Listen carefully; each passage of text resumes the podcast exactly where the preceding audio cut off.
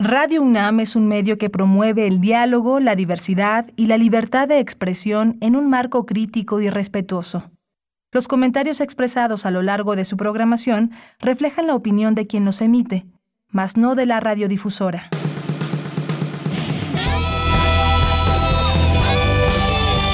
Prisma RU. Relatamos al mundo.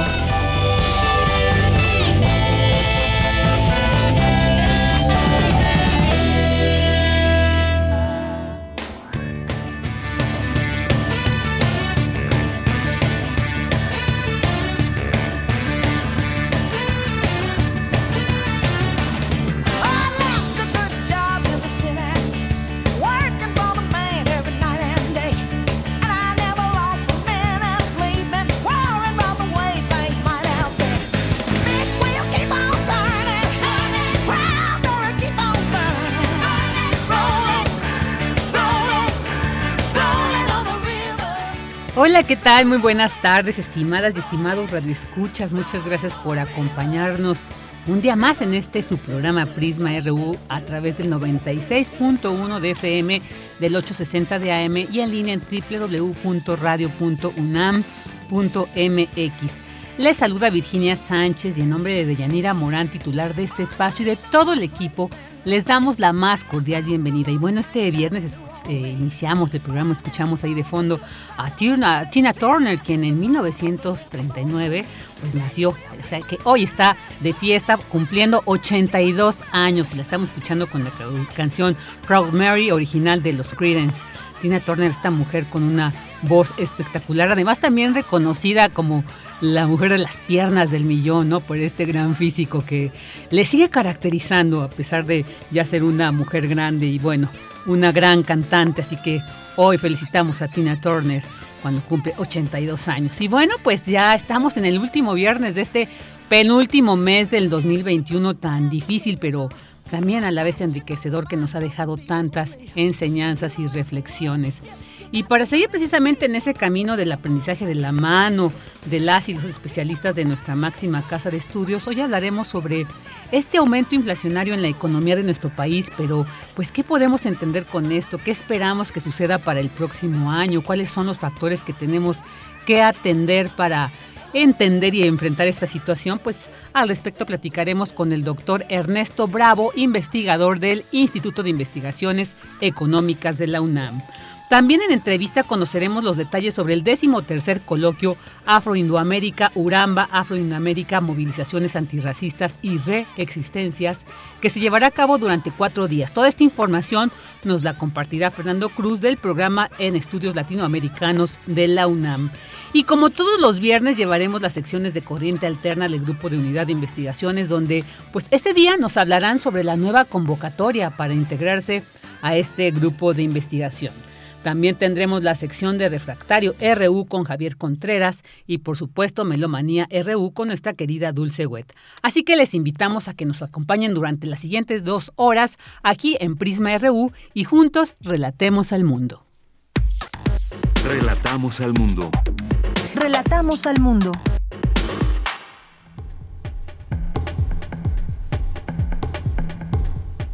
Vámonos con nuestra información, el resumen informativo. En temas universitarios celebra el Instituto de Investigaciones Biomédicas su 80 aniversario.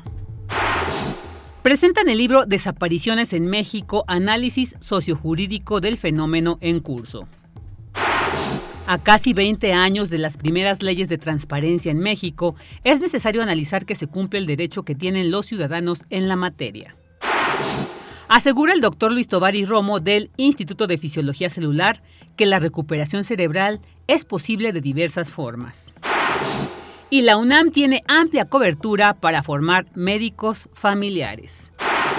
En noticias internacionales, la Organización Mundial de la Salud informó este viernes que estudia si la nueva variante del coronavirus descubierta en Sudáfrica con un alto número de mutaciones es clasificada como alto riesgo. Aclaró que tardará semanas en conocer su verdadero impacto. Mientras tanto, el laboratorio alemán BioNTech, aliado de Pfizer, estudia si la nueva variante de COVID-19 es capaz de escapar a la protección de la vacuna. Aquí en nuestro país el peso cayó a su peor nivel en los últimos, bueno, ya esto en temas nacionales, eh, aquí en nuestro país el peso cayó a su peor nivel en los últimos 14 meses ante el temor que ha generado la nueva variante de COVID. El precio del dólar rebasó los 22 pesos en algunas sucursales bancarias. La Secretaría de Salud de la Ciudad de México, Oliva López, informó que monitorean de manera permanente lo que se registra en otros países respecto a la pandemia. Eh, estamos monitoreando, pero además siempre estamos insistiendo en no bajar la guardia. Eh, afortunadamente en nuestra ciudad los grupos antivacunas eh, no son fuertes y esto permitió una alta cobertura de vacunación. También los inviernos, si bien es una temporada invernal, no son los inviernos europeos y esto también tiene una, un efecto, digamos, no tan dramático en las infecciones respiratorias pero eh, la, parte más, más importante es que se ha incorporado la población, si ustedes ven, ha incorporado estas medidas. Si, se, tienen síntomas, van a los kioscos de la salud, que en este momento, digamos, de estabilidad, se siguen haciendo 7 mil pruebas diarias, las mantenemos en muchos sitios de la ciudad. Esto permite identificar tempranamente a la persona positiva y aislarla, avisar a sus contactos y dar todo el seguimiento. Entonces, todos estos dispositivos pues permiten que la ciudad tenga manera de estar respondiendo a la estabilidad, pero también estar preparada hacia adelante.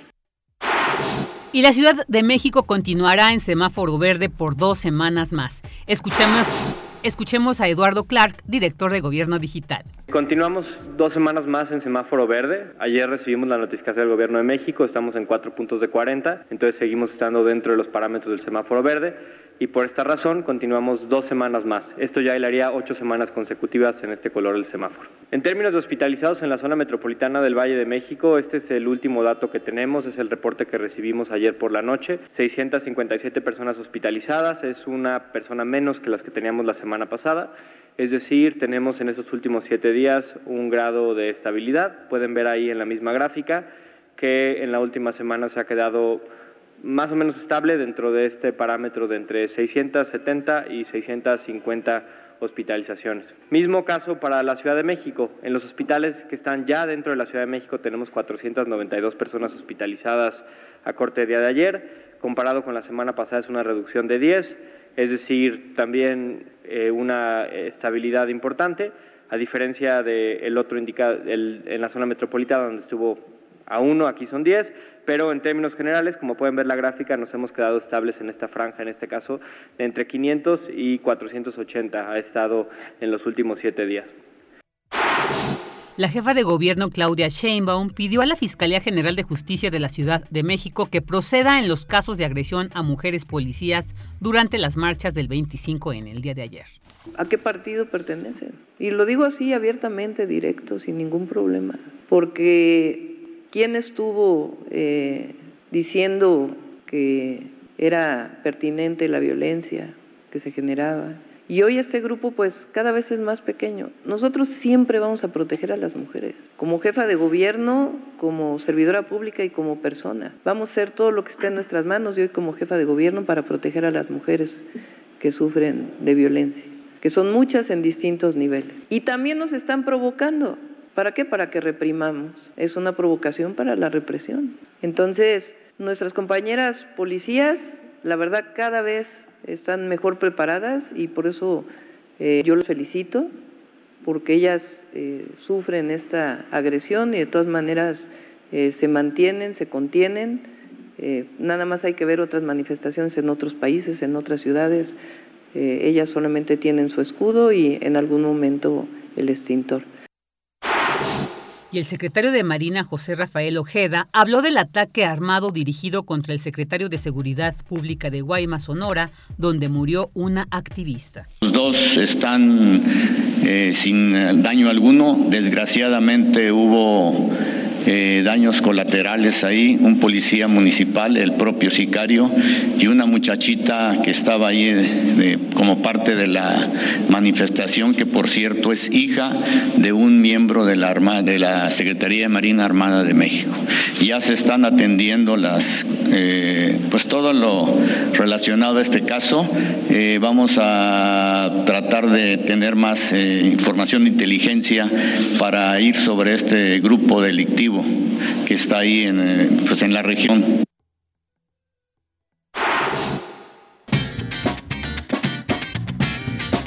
Hoy en la UNAM, ¿qué hacer y a dónde ir? Recuerda que hoy cierra la convocatoria del proceso de selección para obtener la beca de la Cátedra Extraordinaria Arturo Márquez de Composición Musical 2022. La Universidad Nacional Autónoma de México, a través de la Coordinación de Difusión Cultural y la Dirección General de Música de nuestra máxima casa de estudios, convocan a jóvenes profesionales de la composición interesados en obtener dicha beca. Consulta las bases de la convocatoria en el sitio oficial música.unam.mx. No te puedes perder una emisión más de Escaparate, revista radiofónica que tiene para ti diversas opciones culturales dentro y fuera de la UNAM, de cine, teatro, música y danza, además de reportajes, crónicas y entrevistas. No te pierdas Escaparate todos los viernes en punto de las 15:15 horas por nuestras frecuencias 96.1 de FM, 860 de AM y en línea www.radio.unam.mx. Otra opción que no te puedes perder es Miocardio, la génesis del sonido, serie que lleva a la audiencia el origen, historia, actualidad y exponentes de la música popular alrededor del mundo, ofreciendo un momento de distensión y apreciación de la música, una atmósfera sensorial para la comunidad radio escucha, con el fin de difundir la riqueza musical popular que existe en el planeta y dar voz a sus creadores. Hoy, Miocardio, la génesis del sonido, dedica su emisión a Cecilia Toussaint, gran intérprete con una visión artística extraordinaria. Paralelamente a su trabajo como cantante, ha participado en teatro, cine y televisión. Hoy nos habla sobre la inspiración que la llevó a crear Cromático y El lado sur de mi corazón. Sus más recientes trabajos discográficos, Miocardio, La génesis del sonido, se transmite todos los viernes a las 18.15 horas, con retransmisión los domingos a las 14.30 horas por nuestras frecuencias 96.1 de FM, 860 de AM y en línea www.radio.unam.mx. Disfruta de nuestra programación sonora y recuerda, no bajemos la guardia frente a la COVID-19. Evita asistir a reuniones sociales o lugares muy concurridos para evitar un contagio.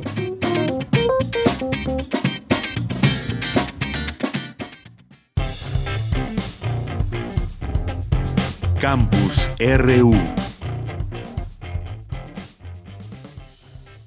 con 16 minutos y ya vamos a entrar a esta información que se genera en nuestro campus universitario. Celebran el 80 aniversario del Instituto de Investigaciones Biomédicas. La información con mi compañera Cristina Godínez. Adelante, Cris, buenas tardes. Así es, Vicky, buenas tardes. Esta dependencia universitaria está de manteles largos. Haciendo un poco de historia, en 1941, en la antigua Escuela de Medicina se le conocía como Laboratorio de Estudios Médicos y Biológicos. Para 1954 llegó a la recién inaugurada ciudad universitaria como Instituto de Estudios Médicos y Biológicos.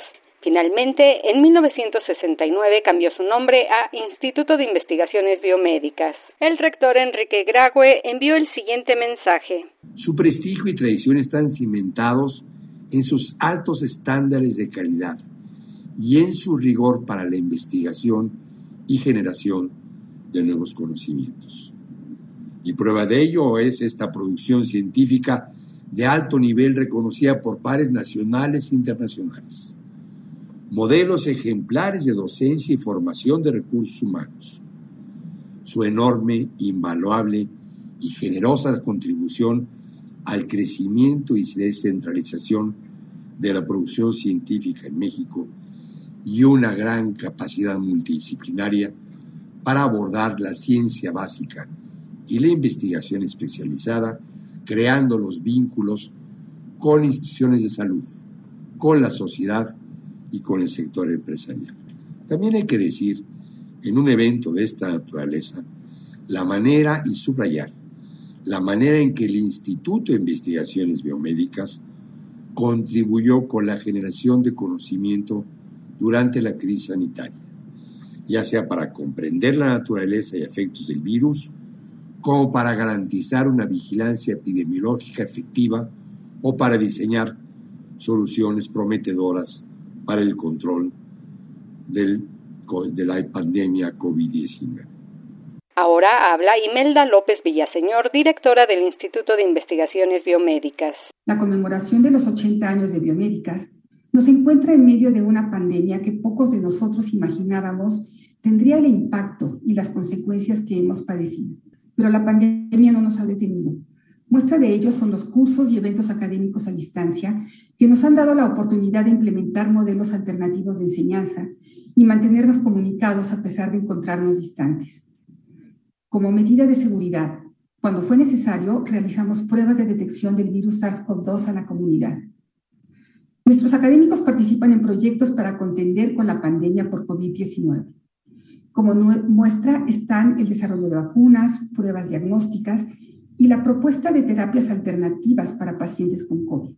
Se ha puesto también de manifiesto la necesidad de recondicionar nuestras instalaciones como el laboratorio de alta seguridad, y el edificio que albergará las unidades de apoyo a la investigación. Escuchemos a Jaime Martuchelli Quintana, investigador emérito del Instituto de Investigaciones Biomédicas. Estos dos años en que hemos padecido la pandemia, nuestra universidad desplegó su máximo esfuerzo, su conocimiento y capacidades técnicas para orientar y apoyar a la población, a sus alumnos y a su personal para continuar con las tareas académicas. La UNAM mantiene firme su compromiso de renovarse continuamente para mantener la excelencia e innovación en la formación profesional de sus alumnos y en las actividades de investigación científica, humanística y cultura con responsabilidad social, transparencia y rendición de cuentas, fortaleciendo la defensa de las libertades académicas y su capacidad de autogestión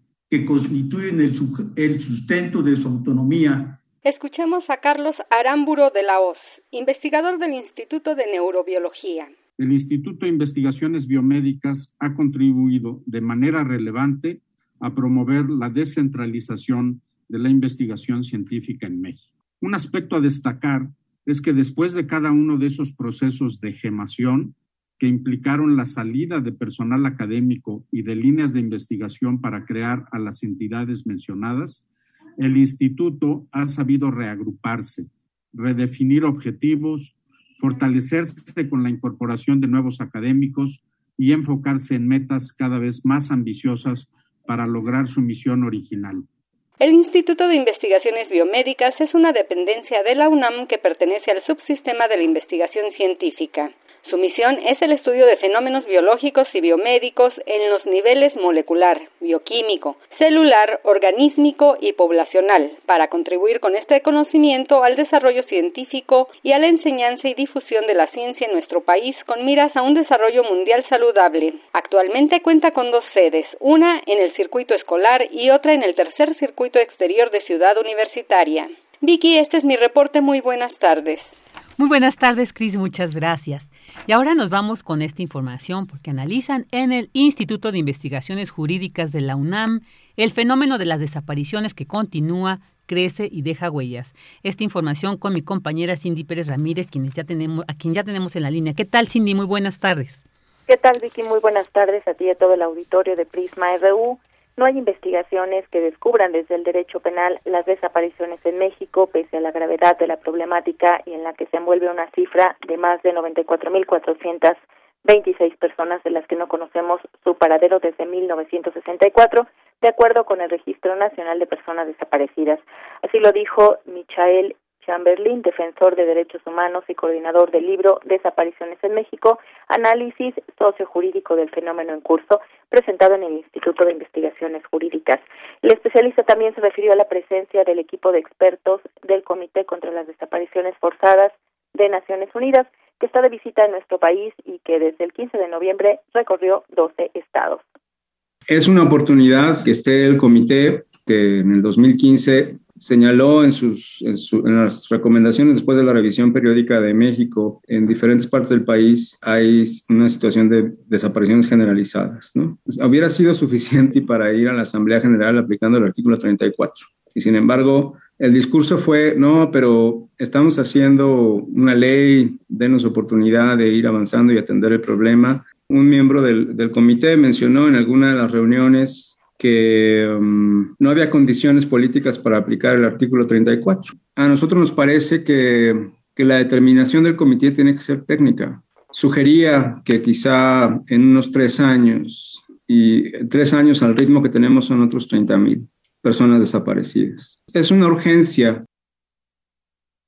en tanto, Leticia Hidalgo Rea, mamá de Roy Rivera Hidalgo y fundadora de Fuerzas Unidas por Nuestros Desaparecidos en Nuevo León, dijo que desde hace 10 años buscan por sus propios medios a sus familiares, al tiempo que exigen al Estado mexicano que cumpla con su propia responsabilidad en el tema se menciona ah, en la economía ¿no? de la nación y ahora con nuestro nuevo gobernador Samuel García, eh, pues en el, en el mundo. Em, es el cuarto estado de la República con más personas desaparecidas. En julio del 2021, es decir, hace tres meses, se registraron 94 delitos contra la libertad. Esta cantidad es la mayor cantidad eh, registrada en un mes en los últimos 10 años además eh, de los campos de exterminio en toda nuestra entidad. Nosotros hemos eh, reportado y hemos ubicado siete de ellos en donde los restos humanos, todos regados por ahí, dan una cantidad de más de 600 mil fragmentos y de más de 200 personas identificadas a través del ADN, además de 1.800 cuerpos en las fosas comunes de la Fiscalía. Cabe recordar, Vicky, que los expertos llevan tratando de fiscalizar la crisis de los desaparecidos en México desde 2013, pero todas sus peticiones han sido denegadas por los sucesivos gobiernos, a pesar de que el país ratificó la Convención Internacional para la Protección de todas las personas contra las desapariciones forzadas en 2009. Esta es la información que tenemos. Muchas gracias, Cindy. Muy buenas tardes. Muy buenas tardes este tema de las desapariciones que los estudiantes, los 43 estudiantes normalistas de Ayotzinapa, pues es el caso más visibilizado, pero pues lamentablemente el que miles de personas sigan desaparecidas en nuestro país, como escuchamos en la nota, es una situación que urge, urge atender porque nos duele mucho como país. Y bueno, ahora vamos a con esta nota sobre Estudian en la UNAM la importancia de la transparencia. Esta información con Dulce García, quien ya está en la línea. Hola Dulce, muy buenas tardes. Claro que sí, Vicky, muy buenas tardes aquí al auditorio.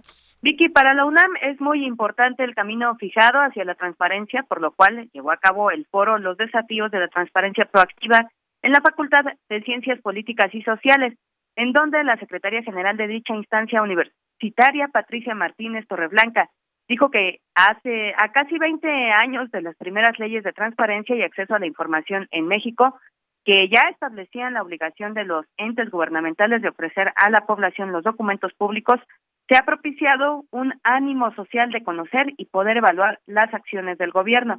Añadió que el objetivo es contribuir con la información del conocimiento público. Escuchemos es ahí donde se ubica la transparencia proactiva. Podemos entenderla como el conjunto de actividades que promueven la identificación, generación, publicación y difusión de información adicional o complementaria a la que se establece con carácter de obligatorio por la ley general. Todo ello en favor de la construcción del conocimiento público útil enfocado a las necesidades de sectores de la sociedad determinada o determinables. Es una valiosísima actividad complementaria a las solicitudes de información que estaban contempladas desde esta primer ley federal de transparencia.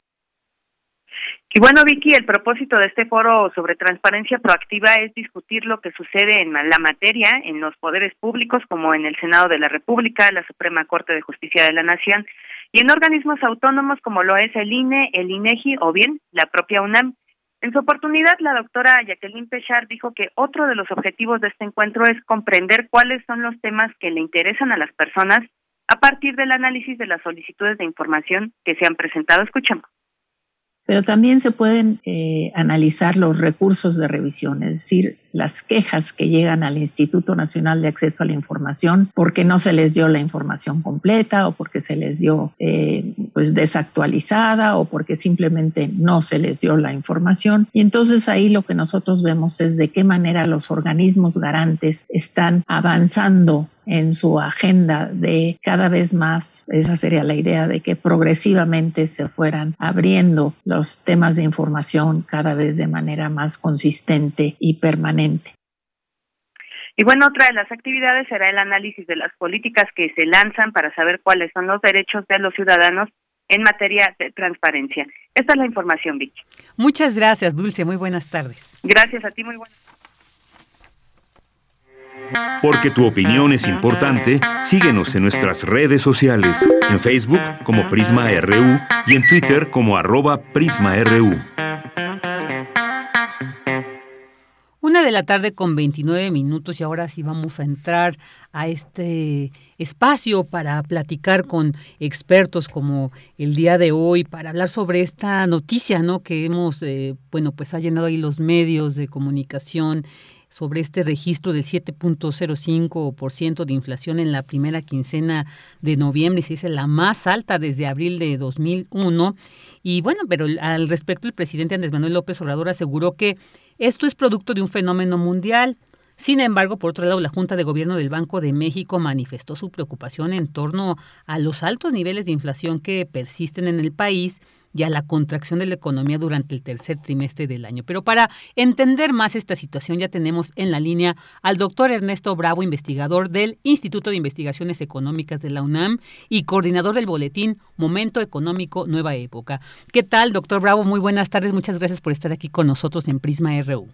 Gracias, buenas tardes. ¿Cómo estamos, Virginia? Buenas vamos a ver ese tema de la inflación. Sí, sí, doctor, pues muchas gracias, muchas gracias por estar aquí. Pues sí, nos interesa sobre todo entender, ¿verdad? Bajar un poco esta discusión, bajar un poco esta información para que entendamos, estamos ah, después sobre todo, doctor, de haber vivido aquella crisis, de aquella devaluación de 1994. Estas noticias a veces nos mueven y nos eh, sitúan en la preocupación de qué estamos viviendo, qué se puede venir. Entonces, bueno, pues de la mano de su, de su experiencia, doctor, queremos conocer qué opina al respecto. Claro, eh, mire, efectivamente, esto se trata de un fenómeno de carácter mundial y no es solamente de México o de Estados Unidos. Estamos viviendo en América Latina una inflación cercana al 9%, con países como Argentina registrando un 50% de inflación y Brasil incluso por encima del 10%, ¿no? En ese escenario, bueno, pues eh, México es preocupante el rebote porque se registra un aceleramiento y estamos registrando 17 semanas de inflación por encima de la meta de objetivos del el Banco de México. Ellos subieron la tasa eh, de interés recientemente a 5% eh, porcentuales para controlar este fenómeno inflacionario y están discutiendo si lo más conveniente sea volver en la próxima reunión volverla a subir o mantenerla porque pues eso podría también afectar las expectativas de crecimiento en un momento en el que también salió el dato de una caída de 0.4% del PIB en el tercer trimestre. Entonces, eh, esta inflación finalmente se compone de lo que conocemos como la inflación subyacente y la no subyacente. La subyacente es la que tiene que ver con aquellos productos que no son administrados por el gobierno o que no son de carácter agrícola, que no están sujetos a presiones cíclicas. Este índice pues está subiendo en esta eh, quincena eh, reportada al 5.5% y es un nivel que no se veía desde el 2009. Asimismo, la inflación eh, no subyacente, que es la de los precios administrados del gobierno y la agrícola, está cercana a las 12%. De hecho, es también la que está dando ese tirón de eh, ese jalón finalmente de los precios. Eh, hay un dato interesante a rescatar, no obstante el dato, que es el índice de precios de la canasta de consumo básico. Este baja baja en esta también eh, quincena y es algo que ayuda en cierto sentido porque los bienes de la canasta, digamos, de consumo más eh, inmediata para los eh, consumidores, valga la redundancia, pues no está subiendo como si está subiendo el índice general. Entonces ahí hay una especie de compensación a favor sobre todo de los ingresos bajos y, y medios porque finalmente la inflación pues lo que implica es una pérdida del valor adquisitivo eh, de la moneda, ¿no? Claro, claro. Y también pues un poco contextualizar esta situación en este periodo de todavía no salimos de la pandemia, todo este cierre de actividades económicas y también entender qué tanto deriva de ello. ¿No? Y, y, que nos explicara un poco más a detalle, doctor, esto, ¿cómo podemos entender? O sea, hemos vivido en, las, en los últimos días un aumento de muchos productos de la canasta básica, sí aumentaron. Sin embargo, ahorita usted nos indica, eh, al parecer algunos ya lograron una estabilidad o un, eh, se bajó. Entonces, esto nos puede dar como cierta tranquilidad o cómo podemos entender esta situación. efectivamente. Lo que pasa es que finalmente esta inflación es inflación importada. Los Estados Unidos están viviendo un doble proceso. Una recuperación más acelerada de lo que se esperaba, está creciendo al 6% de su PIB, y eso implica, bueno, pues una demanda fuerte, ¿no? De bienes y servicios que les impacta su inflación. La inflación ya está ubicada para Estados Unidos en 6.2%. No pensaron que llegara a ese nivel y esto se ve agudizado por el problema logístico, ¿verdad? Eh, este problema que tienen ahí de no poder eh, desembarcar eh, todos esos insumos en la costa este y oeste y que finalmente al no tener los, eh, las cadenas productivas de valor, pues se retrasa la producción, incrementándose el valor de las mercancías y se nos importa esa inflación a través de los costos. Aquí cuando se mete uno a ver cuáles son las áreas que más han subido eh, precios o que integran, digamos, a este INPC, eh, incluso viéndolo por parte de la producción a través del índice de precios al productor, pues identificamos muy claramente que los energéticos son, digamos, uno de los factores que más están subiendo. Por supuesto, los productos agrícolas, pero también las manufacturas, ¿no? Estas, digamos, están registrando esa inflación de costos importada. Muy bien, e, e, esto es, yo creo que nos aclara un poquito también de que no es una situación, como lo decía el presidente y usted también lo enfatizó, es una, es una inflación global, digamos, mundial que estamos viendo, no es particular de nuestro país. Pero quisiera preguntarle, doctor, porque según una nota en un diario nacional, algunos integrantes también de esta Junta de Gobierno del Banco de México, Señalaron que las presiones inflacionarias ya no reflejan solamente cambios transitorios en los precios. ¿Qué, nos puede decir para aclarar y nos quede más eh, eh, detallado, más clara esta, esto que están planteando estos integrantes? esto hace referencia al índice subyacente. El índice subyacente registra los precios de las mercancías que no están sujetas, digamos, a esta volatilidad de precios por eh, cuestiones de carácter cíclico. Este es el que ha subido también con respecto a las quincenas anteriores. Este índice que desde 2009 no subía al nivel que lo estamos teniendo, el, un poco más del 5.5%. Es decir, son elementos más estructurales que son los que mueven a la Junta, eh, digamos, de Gobierno del Banco de México a eh, poner más atención y a discutir finalmente eh, qué tan pasajera puede hacer o no. Si fuera nada más la no subyacente, pues eh, efectivamente se tratará de un problema momentáneo, pero al ser eh, estructural, pues eso también los mueve finalmente a una posible, digamos, modificación de las tasas de interés para controlarla. El problema, como le comento, es que caímos en el tercer trimestre al 0.4% del PIB y es una caída, digamos, importante, se registra en el sector de los servicios y que obedece a múltiples causas, ¿eh?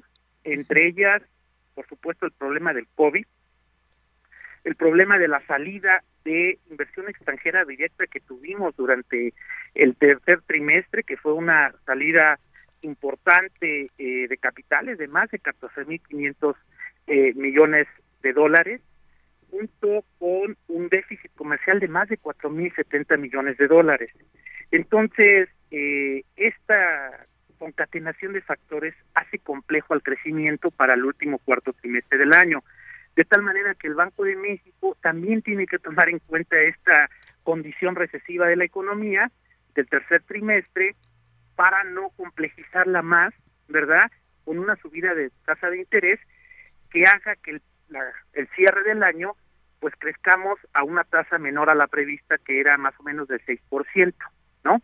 Entonces, la política económica en ese sentido se siente un poco o se encuentra en un escenario medio entrampado por controlar las presiones inflacionarias, pero también por no abatir eh, la recuperación económica de un año muy difícil que tuvimos eh, pues el año pasado, ¿no? Donde caímos más del 8%, 8.2% del PIB. Entonces, esta recuperación para 2021 pues compensa un poco de hecho, no vamos a recuperar la totalidad de la caída del año pasado y por eso es preocupante que abatamos con la política económica eh, pues la dinámica del crecimiento del PIB. Claro. Doctor, y también quisiera preguntarle, porque se ha dado alguna relación, se ha mencionado también en algunos medios, Y quisiera preguntarle también qué tanto tiene que ver esto como efecto de la nominación de Victoria Rodríguez Ceja como gobernadora del Banco de México que hizo el presidente Andrés Manuel López Obrador retirando de esta propuesta Arturo Herrera, porque justo momentos después de esta noticia es cuando el INEGI pues informa de este aumento inflacionario. ¿Qué tanto usted considera que tenga que ver esta situación, este esta propuesta al menos? Mire, finalmente se incrementa, digamos, la incertidumbre eh, y la volatilidad precisamente porque, eh, bueno, pues no se esperaba un, un relevo de esa naturaleza. Sin embargo, bueno, pues ya salió ahí el secretario de Hacienda también a comentar y reafirmando finalmente lo dicho por el presidente en términos de que se trata de una eh, personalidad con experiencia y en donde la autonomía se va a respetar. Entonces, esto, digamos, abona para abatir las presiones, eh, en este caso, pues, eh, que ya también se empiezan a manifestar en el tipo de cambio. Toda esta incertidumbre derivada de la, pues, este, el relevo allí en el Banco de México, eh, el incremento de la inflación, la caída momentánea en el tercer trimestre del PIB, pues de alguna manera incrementa, ¿no? la volatilidad, pero pues precisamente con anuncios tanto de parte del presidente como del secretario de Hacienda, pues esto tiende un poco a matizarse y esperemos a final de cuentas que eh, esta transición sea eh, persa, que se dé el relevo de la mejor manera y que finalmente eh, se llegue a una buena decisión por parte del Banco de México. Yo estoy de acuerdo en ese sentido con lo que el subgobernador Gerardo Esquivel afirmó, de que no sería lo más conveniente subir tasa de interés en este momento para controlar la inflación, precisamente porque eh, podrías limitar el crecimiento económico y esto generaría todavía más presiones, más volatilidad. Entonces, hay que tener un poco de paciencia y por supuesto este tema se tiene que resolver a la brevedad para que ya no incentive más este las presiones digamos eh, ya a las que ya está sujeta digamos la economía mexicana porque eh, bueno pues los Estados Unidos eh, se están digamos fortaleciendo y el problema de la inflación a nivel internacional y este rebrote que ya también puso eh, pues a preocupar a los analistas económicos de la variante sudafricana eh, pues prácticamente hizo incluso subir el precio internacional del oro no el precio de los commodities eh, recientemente también acaban de incrementarse y todo eso finalmente configura un escenario difícil de fin de año no entonces tenemos ahí que eh, junto con el gobierno y la sociedad civil y los principales agentes económicos que eh, abonar en términos de no generar mayores eh, especulaciones y presiones que nos hagan un fin de año más complejo. Claro, y, retomando un poco usted lo que nos decía de la inflación importadora de, Estados Unidos, hoy precisamente la bolsa de Estados Unidos cerró a la baja debido a este anuncio que, como usted bien comenta, de la nueva variante de COVID-19 en, Sudáfrica. ¿Esto cómo afectaría entonces a, México? ¿Sí estaríamos ante la posibilidad de una devaluación del peso? ¿Cómo afecta este cambio que se acaba de incrementar? Sí, de hecho está el, el tipo de cambio está eh, devaluándose ya lo tenemos por encima de, pues ya vamos casi a los 22 pesos, y entonces si eh, esta variante finalmente, incluso en Europa, ya está motivando al cierre de, de varias actividades, se tiende a generalizar o la Organización Mundial de la Salud la tipifica como particularmente agresiva, puede afectar la recuperación económica mundial y por supuesto la norteamericana. Si se afecta la recuperación norteamericana, bueno, pues eso va a afectar también la recuperación mexicana, pero se incrementa la incertidumbre y los inversionistas acuden a los países menos riesgosos y a las inversiones en oro, de tal manera que nuestro tipo de cambio sufriría porque muchos inversionistas escogerían tanto el yuan, el yuan como el dólar norteamericano en un escenario de alta volatilidad. Entonces, esperemos a final de cuentas que la OMS haga un buen diagnóstico y eh, que esta nueva cepa pues no sea tan virulenta y que motive a un cierre generalizado eh, de las principales plazas económicas del mundo, que eso nos afecte. Claro, claro. Doctor, y bueno, pues ya para ir cerrando la entrevista con todos estos elementos que usted nos ha detallado, nos ha compartido, ¿qué podemos esperar para el 2022? ¿Qué futuro se visualiza para nuestro país económicamente hablando?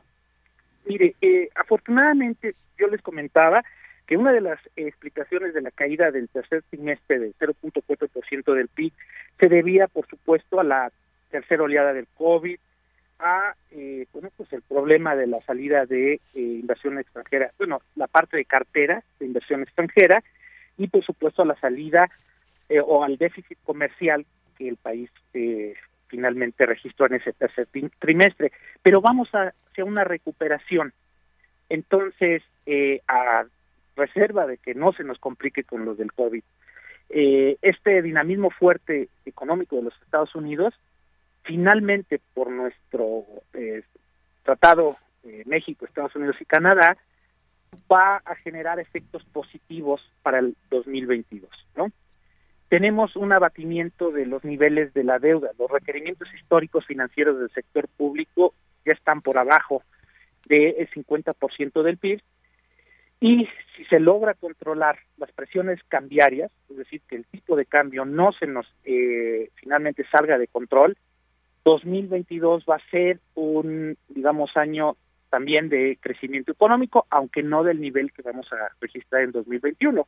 Se está previendo un crecimiento entre el 4 y 4.5 eh, por ciento, pero sin un agravamiento de la condición sanitaria, ¿no? Entonces, si eso finalmente se controla, la recuperación económica puede consolidarse eh, para el 2022. Doctor, pues muchas gracias por darnos de alguna manera esta claridad, ¿no? Porque sí, es, son temas que de repente nos alarman, ¿no? No, no entendemos, entonces, pues es muy importante que especialistas como usted nos aclare esta situación y pues le agradecemos muchísimo el que haya estado aquí en Prisma RU. No, pues al contrario, eh, pues un saludo a sus radioescuchas y estamos para servir. Muchas gracias. El doctor Ernesto, muy buenas tardes. Doctor Ernesto Bravo, investigador del Instituto de Investigaciones Económicas y coordinador del boletín Momento Económico Nueva Época. Continuamos. Porque tu opinión es importante, síguenos en nuestras redes sociales, en Facebook como Prisma RU y en Twitter como arroba PrismaRU. Una de la tarde con 46 minutos y como les mencionaba al principio vamos a conocer los detalles sobre el decimotercer coloquio internacional Afro-Indoamérica que se realizará del 29 de noviembre al 3 de diciembre de este año y bueno, pues vamos a conocer de qué se trata, quién organiza, cómo es esta convocatoria. Y ya tenemos en la línea a Fernando Cruz Santiago, estudiante del programa de posgrado en estudios latinoamericanos de la UNAM e integrante de Afro-Indoamérica Red Global Antirracista. ¿Qué tal, Fernando? Muy buenas tardes. Muchas gracias por estar aquí en Prisma RU. Bienvenido. Muchas gracias. Muy buenas tardes y agradecido siempre por este espacio para poder difundir y promover las actividades que se desarrollan en nuestra universidad eh, en coordinación con otros grupos académicos. Claro, y, y, y, no al contrario, muchas gracias a ustedes también por eh, seguir.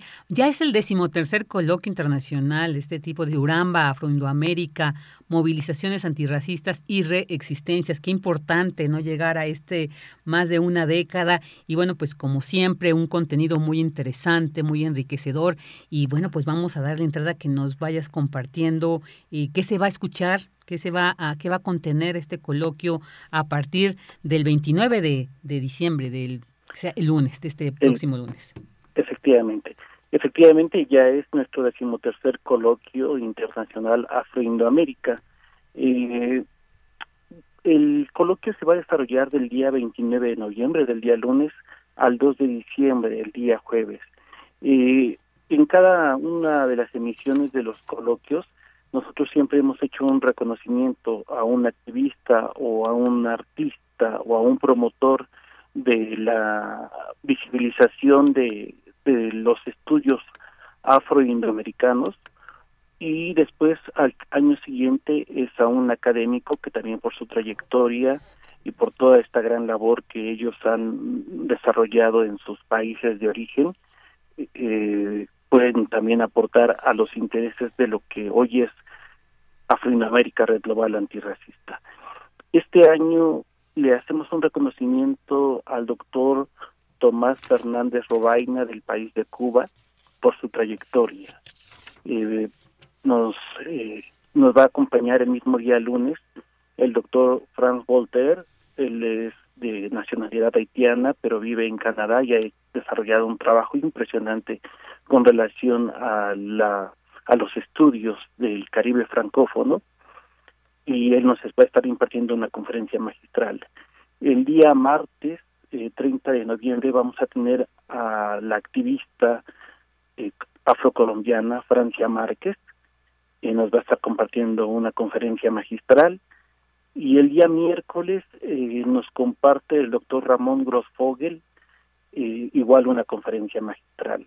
Para el día jueves, en la clausura, vamos a tener a un colectivo de mujeres afrocolombianas que se llama Comadreo por la Vida, y entonces ellas desde la música nos van a, hacer un ejercicio de memoria, de resistencia, de lucha contra toda esta violencia que se sigue padeciendo a lo largo de nuestro continente. Llámese de género, llámese económica, llámese social, llámese psicológica, emocional todo este tipo de violencias que se entrecruzan y que se ven este, marcadas por cuestiones eh, de género, de condición social, de clase, ¿no? Entonces, e, esas son nuestras cuatro, eh, nuestros cuatro elementos más fuertes.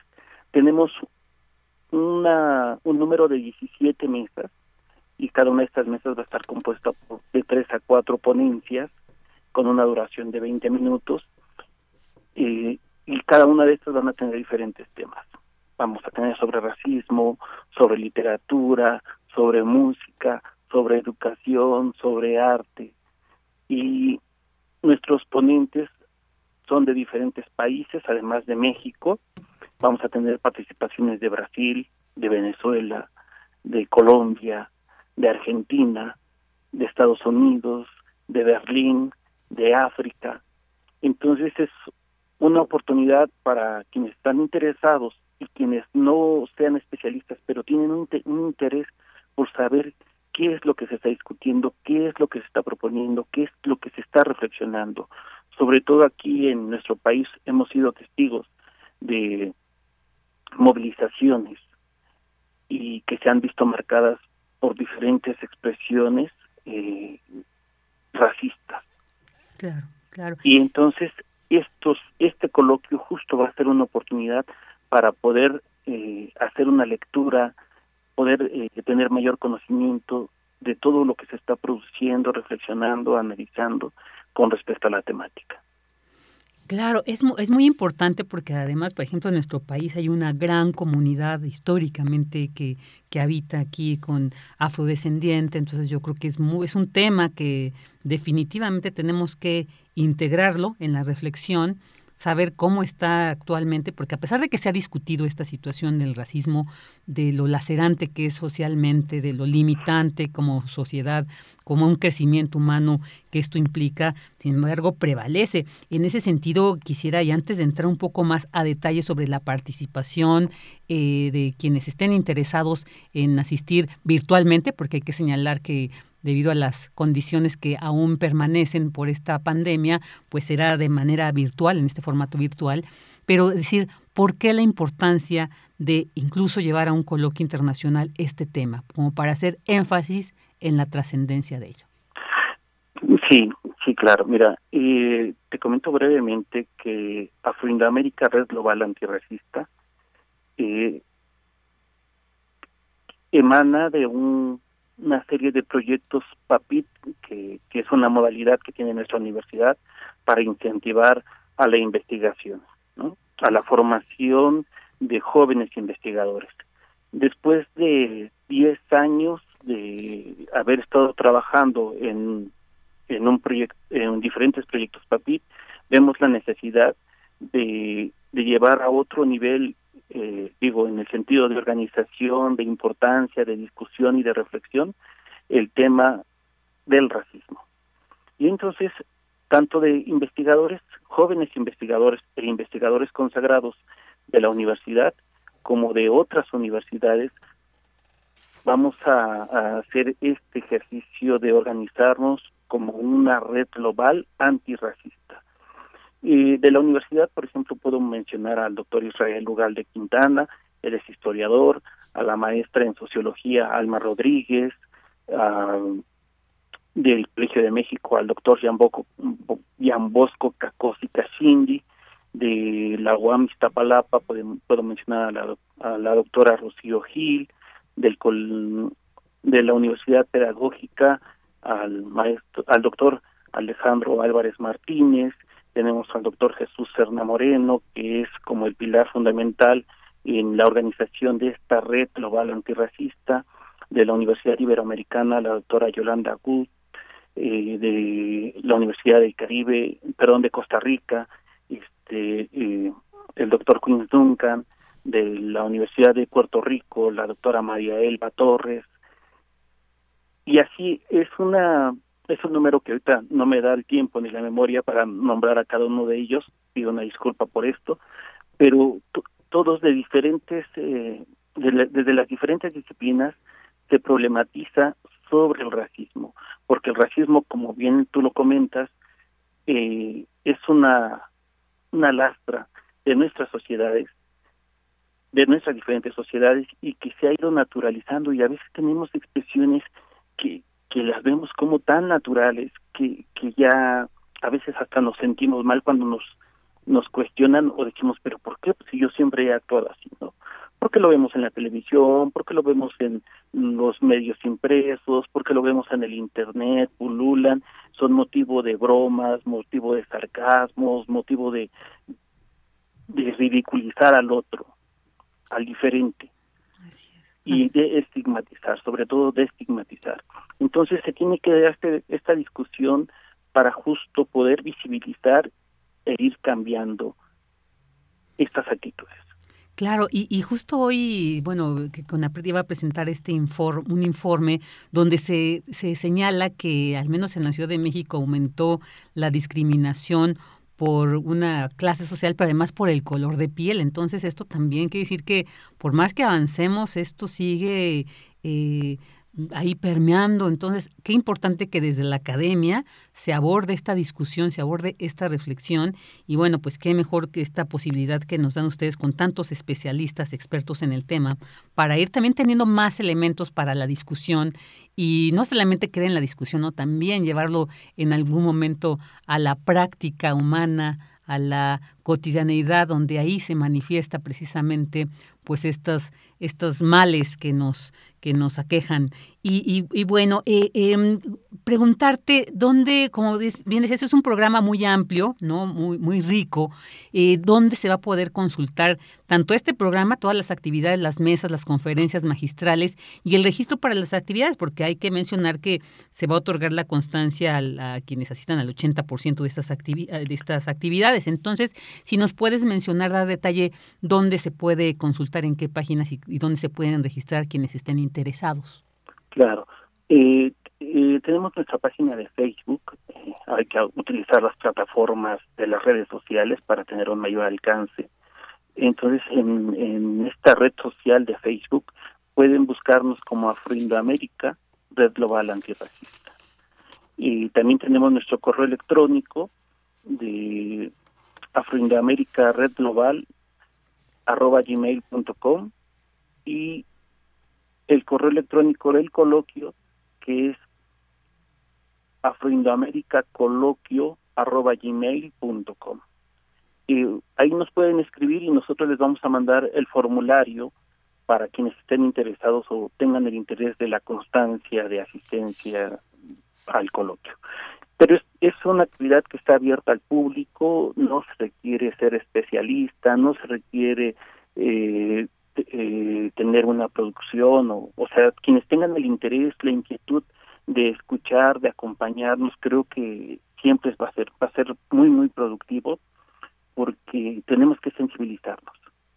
Claro. Qué mejor que poder escuchar este tipo de reflexiones y entender que desde la historia, desde cuándo se viene, cómo se ha conformado, cuáles son las cargas, desde la filosofía, cómo se está resolviendo, qué es lo que se propone, cuáles epistemologías son las que se están proponiendo para hacer un análisis sobre los estudios afroindoamericanos.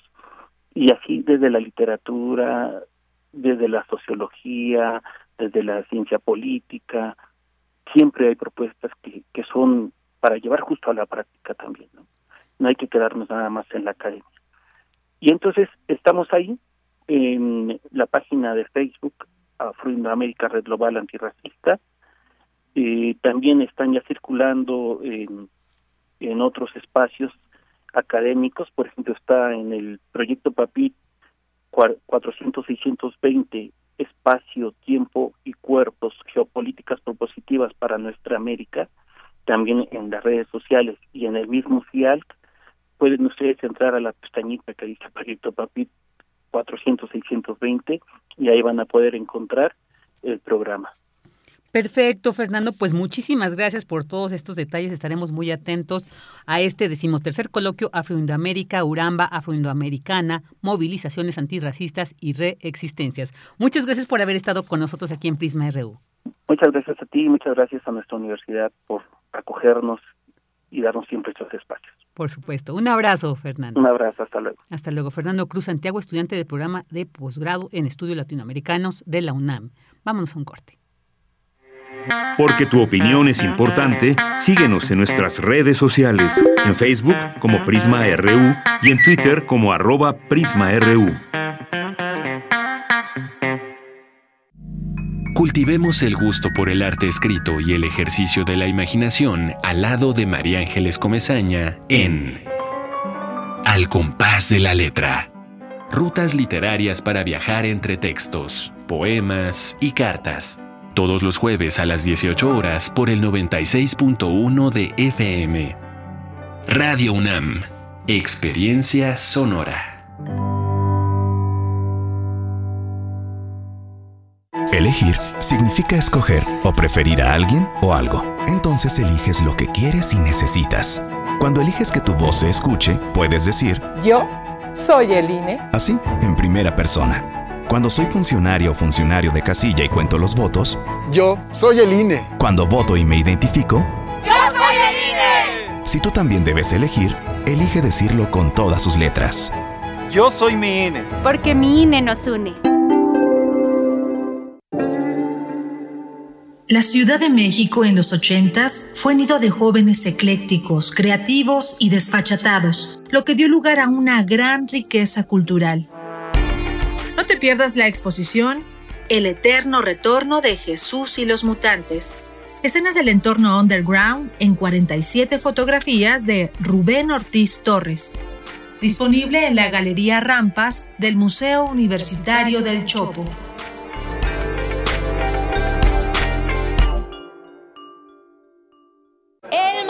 Mafioso, el narco, el cocinero, la buchona el dealer, la mula. ¡Lotería! No importa qué droga química te metas, todas están hechas con veneno y de todas formas te destruyes. Si necesitas ayuda, llama a la línea de la vida, 800-911-2000. Para vivir feliz, no necesitas meterte nada. Gobierno de México. Tu opinión es muy importante. Escríbenos al correo electrónico prisma.radiounam@gmail.com.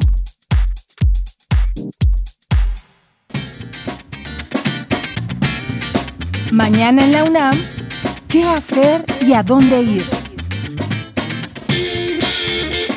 Del archivo sonoro de Radio UNAM te recomendamos Invasión Gerciana, serie dramatizada que adapta y actualiza de manera libre leyendas populares y relatos clásicos de la literatura del siglo XIX, centrados en los géneros de la fantasía, la ciencia ficción, la épica y el horror. Mañana sábado 27 de noviembre no te puedes perder el radiodrama La amante estelar, adaptación libre del relato de William Stewart. Esta pieza narra la historia de Enrique, un intelectual de cafetería que conoce íntimamente a una visitante del espacio exterior. Sintoniza mañana en punto de las 20 horas nuestras frecuencias 96.1 de FM, 860 de AM y en línea www.radio.unam.mx. Otra opción que no te puedes perder es la serie Violeta y Oro. Todas las voces, coproducción de Radio UNAM con la coordinación para la igualdad de género de nuestra máxima casa de estudios, bajo la conducción de la doctora Sandra Lorenzano. Esta revista radiofónica busca generar diálogo, análisis y reflexión en torno a la perspectiva de género, las diversidades sexogenéricas y sus respectivos ecos en la cultura. En este programa convergen el espíritu crítico, la libertad de expresión, el rigor de la investigación, la creatividad del medio sonoro y la palanca transformadora de la Universidad Nacional. El programa del domingo 28 de noviembre, Pinta el Mundo de Naranja, aborda el tema de la violencia contra niñas y mujeres, una de las violaciones a los derechos humanos más extendidas persistentes y devastadoras del mundo actual, sobre las que apenas informa por la impunidad, la estigmatización y la vergüenza que sufren las víctimas. Belén Sainz, representante de ONU Mujeres en México, nos lleva a reflexionar sobre los caminos para transformar esta realidad tan lacerante. La serie Violeta y Oro, todas las voces, se transmite todos los domingos a las 11 horas a través de nuestras frecuencias 96.1 de FM, 860 de AM y en línea www.radio.unam.mx. Mañana inicia el Drama Fest, el festival internacional más importante y reconocido en México de teatro contemporáneo. En esta modalidad presencial, Teatro UNAM será sede de dicho festival los días 27 y 28 de noviembre con la presentación de diversas puestas en escena. A lo largo de su historia, el Drama Fest ha sido reconocido internacionalmente como un importante puente cultural entre naciones, contando con la presencia de países invitados y también llevando las obras de artistas mexicanos a los principales escenarios del mundo. En esta edición, la Federación Rusa estará presente con obras y actividades, haciendo sinergia con los artistas mexicanos. El Drama Fest se llevará a cabo del 27 de noviembre al 19 de diciembre en diversos recintos como el Centro Cultural Universitario. Consulta la programación completa en dramafestmx.com, así como las redes sociales de Teatro UNAM. Antes, durante y después del evento, respeta las medidas sanitarias recomendadas como el uso de cubrebocas y gel antibacterial, así como la sana distancia. Para Prisma RU, Daniel Olivares Aranda.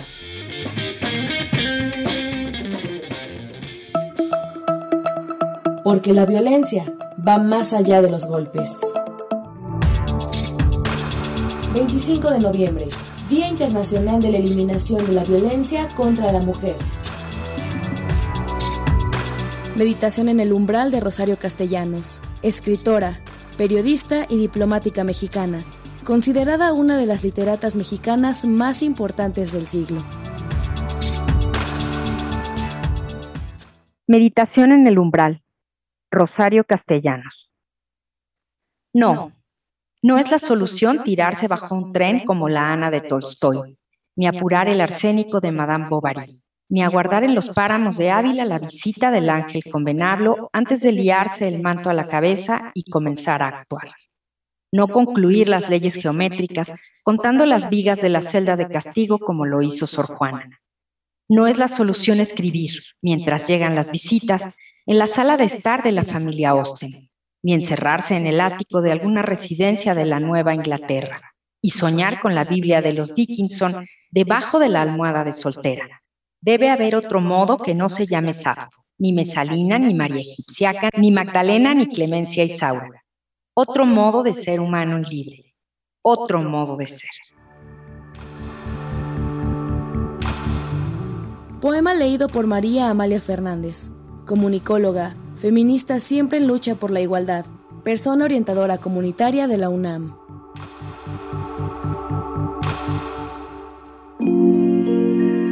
25 de noviembre, Día Internacional de la Eliminación de la Violencia contra la Mujer.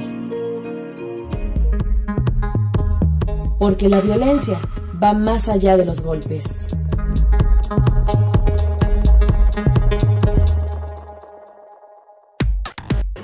Prisma RU. Relatamos al mundo. Dos de la tarde con siete minutos, ya estamos de regreso en esta segunda hora de Prisma RU. Qué agradable escuchar estas sabias palabras de Rosario Castellanos en voz de nuestra queridísima Amaya Fernández, a quien le mandamos muchos saludos y abrazos. Y bueno, antes de entrar a los saludos que eh, necesarios para quienes se comunican con nosotros a través de nuestras redes sociales, quiero hacer mención de esta de este mensaje que nos compartieron de Fundación Ángeles en la Tierra AC, porque estarán haciendo entrega de víveres. Eh, dicen, es momento de ayudar y se estarán entregando víveres a las personas que lo requieran. Esto será este viernes 26 de noviembre a partir de las 2 de la tarde eh, será hasta agotar existencias. La dirección será en Hidalgo 124, Colonia Santa Anita, Iztacalco. Hay que llevar solo la bolsa para que les puedan ahí integrar estos víveres. Así que es una invitación para quienes lo requieran y si no, bueno, pues pasen la voz porque nunca está de más pues estas acciones loables en apoyo a quienes lo requieren. Y vámonos a, saludar aquí en este GIF que nuestra querida Paulina nos puso del de animal tocando la batería diciendo es viernes. Sí, ya, ya llegamos al fin de semana a disfrutar, así que bueno, vamos a, a saludar a quienes aquí se manifiestan como eh, Mario Navarrete Real, saludos también cordiales para ti, Mario, dice David Castillo Pérez, tarde pero seguro, buenas tardes a todos y también es un gusto siempre leerte, David Castillo. Eh, César Soto Britzfelder dice, en México falta flexibilizar el acceso a estudios de posgrado en medicina en diversas especialidades y ante restricciones genera más abundancia y limitaciones de médicos cirujanos en medicina general y familiar de asistencia cotidiana. Así es, César, siempre pues nos compartes estas reflexiones también muy importantes. Alfonso de Alba Arcos dice buena tarde y maravillosas selecciones musicales. Sí, Rodrigo, nuestro productor, es un melómano experto y no tienen ni de ustedes la riqueza y siempre que nos comparte como esto Tina Turner que escuchamos hoy al inicio del programa. Eh, también Andrés Smart dice ya último viernes del mes de noviembre acompañado de Prisma RU y también pues de tu escucha, Andrea, muchas gracias. A Guerrero Leaks pendientes, que tengan un excelente fin de semana igualmente para ti. Y bueno, vamos a, déjame seguir aquí eh, recorriendo para, espero que no, como siempre reitero, disculpen si de repente se me va alguno en estas eh, eh, máquinas a veces, no, no le tengo mucha habilidad para mandar todos los saludos, pero bueno, saben ustedes que, que siempre estaremos aquí a, a ver a, a Alejandro Cardiel Sánchez también muchos saludos, a Jorge Fra también, a ver, vamos a ver quién más anda por aquí. Y, bueno, pues muchas gracias, porque sí, ya es viernes, ¿verdad? Qué, qué maravilla. Aunque bueno, también vienen muchos eventos. El día de mañana no se vayan a perder, fines de aprovecho para hacer este comercial allá en el Centro Cultural Los Pinos. Va a haber un concierto espectacular con grandes cantantes, Cecilia Toussaint, Lina Galindo, Leticia Servín, eh, Marínez Ochoa, eh, Valentina y no me acuerdo cómo es, eh, bueno, que es la hija y la nieta del Mastuerzo. Entonces va a ser un, un, concierto a partir de las 3 de la tarde, así que, bueno, todavía tenemos para terminar esta semana. También, a ver, vamos a ver a quién saludamos de aquí, de esta parte. A, eh, um, permítanme, a José Ramón Ramírez. Un abrazo, José Ramón, también siempre aquí atento. Y bueno, creo que si ahorita de repente me aparece alguno más, créanme que sí los mencionaré. Y si no, de verdad que agradecemos, ella tiene más habilidad en esto. Entonces agradecemos muchísimo el que nos acompañen aquí a través de las redes con sus saludos, con sus likes, porque bueno, pues es una señal de que estamos ahí interactuando, aunque sea virtualmente, pero hay una interacción muy importante. Vamos a seguir con la información. Vamos con las notas. Ahora sí, identifican células que facilitan la recuperación por infarto cerebral. cerebral. Esta información con mi compañera Dulce García. Adelante, Dulce, buenas tardes nuevamente. Vicky, muy buenas tardes a ti al auditorio de Prisma RU. El cerebro tiene una capacidad limitada de rehabilitación después de un daño, por lo que un equipo de investigadores de la UNAM trabaja ya en mecanismos celulares y moleculares para reactivar sus funciones. Los astrocitos de suma importancia para el cerebro podrían ser la clave para la restauración de este órgano luego de que una persona presente un accidente cerebrovascular. Así lo señaló el investigador del Instituto de Fisiología Celular de la UNAM, el doctor Luis Tovari Romo. El académico presentó recientemente lo anterior en el artículo Mejora de la recuperación espontánea posterior al accidente cerebrovascular publicado en la revista Molecular Therapy. El especialista del Departamento de Neurobiología Molecular recordó que de acuerdo con la Secretaría de Salud, la también llamada enfermedad vascular cerebral o accidente cerebrovascular ocasiona en México cerca de 170 mil infartos de este tipo y que en 9 de cada 10 casos se debe a factores modificables como el tabaquismo, presión alta, problemas cardíacos, diabetes y colesterol, por mencionar algunos. El doctor Luis Tovari Romo precisó que parte de los trastornos son reparados de forma espontánea, lo que representa algo importante en la recuperación neurobiológica. Al ofrecer la charla Cómo se reconecta el cerebro tras un infarto cerebral, organizada por el Instituto de Fisiología Celular, el universitario detalló que su objetivo es entender el papel de los astrocitos que fueron sometidos a estrés por falta de oxígeno y encontraron que bajo esta condición generarán moléculas de reparación que son enviadas a las células vecinas encapsuladas en lo que se conoce como vesículas extracelulares. Hoy se sabe que los astrocitos producen proteínas que facilitan este proceso de regeneración de algunas conexiones que se perdieron en el cerebro en estos episodios. El ganador de la medalla Alfonso Caso 2009 precisó que ahora su objetivo fundamental es indagar cuáles son los elementos que producen estas moléculas, pues esto permitirá desarrollar un sistema que prediga si las personas que sufren un infarto cerebral se recuperarán más fácilmente o no y si necesitan protocolos de atención más fuertes o están en el límite de su recuperación. Esta es la información. Muy buenas tardes. Muy buenas tardes, Dulce. Y bueno, pues señalan expertos que la UNAM forma en la medicina familiar a 1.995 profesionales en 107 sedes de 28 estados del país. Esta información con Cindy Pérez Ramírez. Adelante, Cindy. Buenas tardes.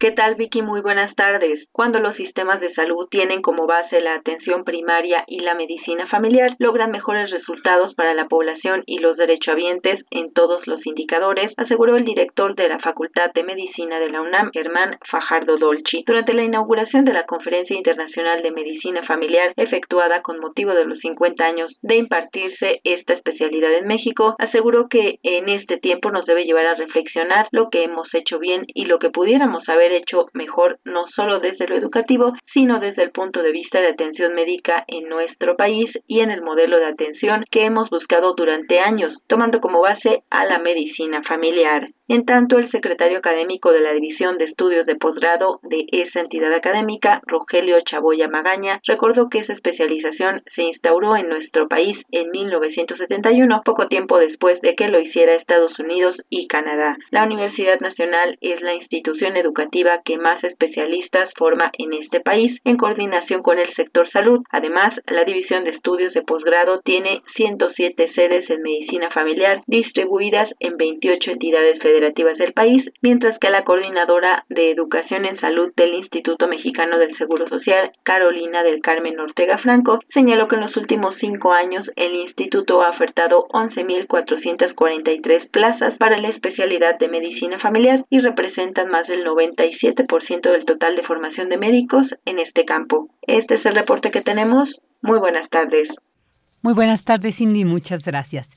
Y bueno, ahora nos vamos a escuchar las internacionales, noticias internacionales con Radio Francia Internacional.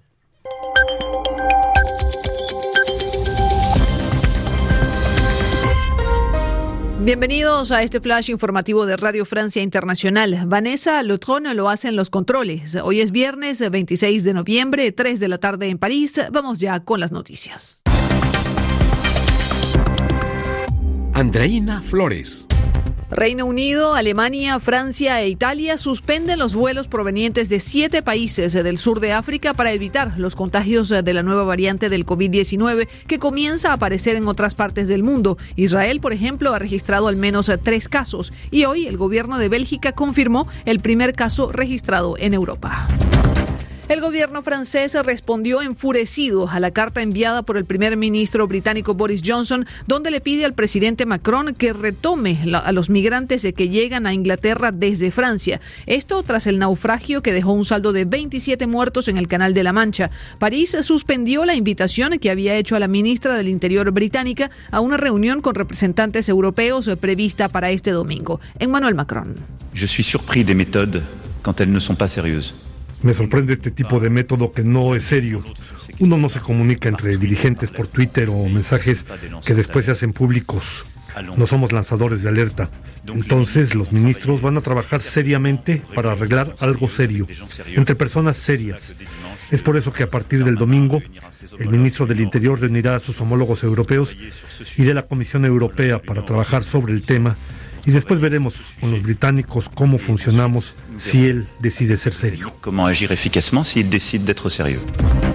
Mientras tanto, un grupo de pescadores franceses bloquean el Eurotúnel que conecta a Francia con Reino Unido. También han bloqueado tres puertos en Normandía a manera de protesta para obtener de Londres las licencias necesarias para seguir pescando en las aguas del Canal de la Mancha en esta nueva era post-Brexit.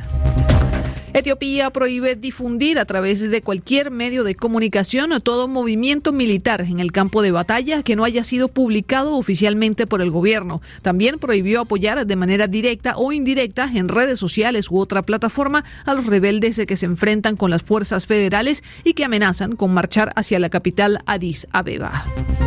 El movimiento ecologista Extinction Rebellion ha bloqueado al menos 13 centros de distribución del gigante Amazon en el Reino Unido y otros países de Europa para protestar contra lo que llaman obsesión por el consumo excesivo, simbolizada, según ellos, por el Black Friday, el viernes de rebajas. Y en China se autorizó el uso comercial de los primeros taxis autónomos que parecen automóviles normales, pero no tienen conductor. Un humano siempre debe estar sentado en la parte delantera, listo para tomar el volante en caso de imprevistos. Con esto ponemos punto final a este resumen de RFI. Porque tu opinión es importante, síguenos en nuestras redes sociales, en Facebook como Prisma RU y en Twitter como arroba PrismaRU. Dos de la tarde con 19 minutos y vamos a entrar a esta sección que como todos los viernes, perdón, eh, eh, sí,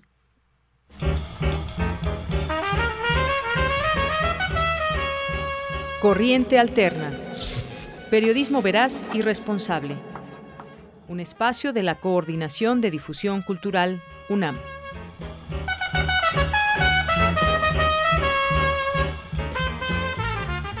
Entrar a la WIP es una experiencia súper chida porque siempre es un ambiente de escucha activa donde todos aportan. Eh, la unidad de investigaciones periodísticas es un espacio único, tiene esta doble finalidad de por un lado producir productos de calidad y por otro ser un espacio formativo. Creo que no hay mejor forma de aprender periodismo que haciendo periodismo. Te brinda herramientas prácticas y metodológicas para que tu trabajo tenga diversas salidas, no solo texto, sino también video, podcast en diversas plataformas. La unidad es un espacio en el que aprendes haciendo. Te das cuenta que la realidad supera por mucho a la teoría. Poder aprender de lleno con las manos eh, en la tierra, en la masa. Y lo más genial es que siempre estás acompañado de increíbles mentores, increíbles periodistas. Otras formas de pensar y hacer periodismo son posibles.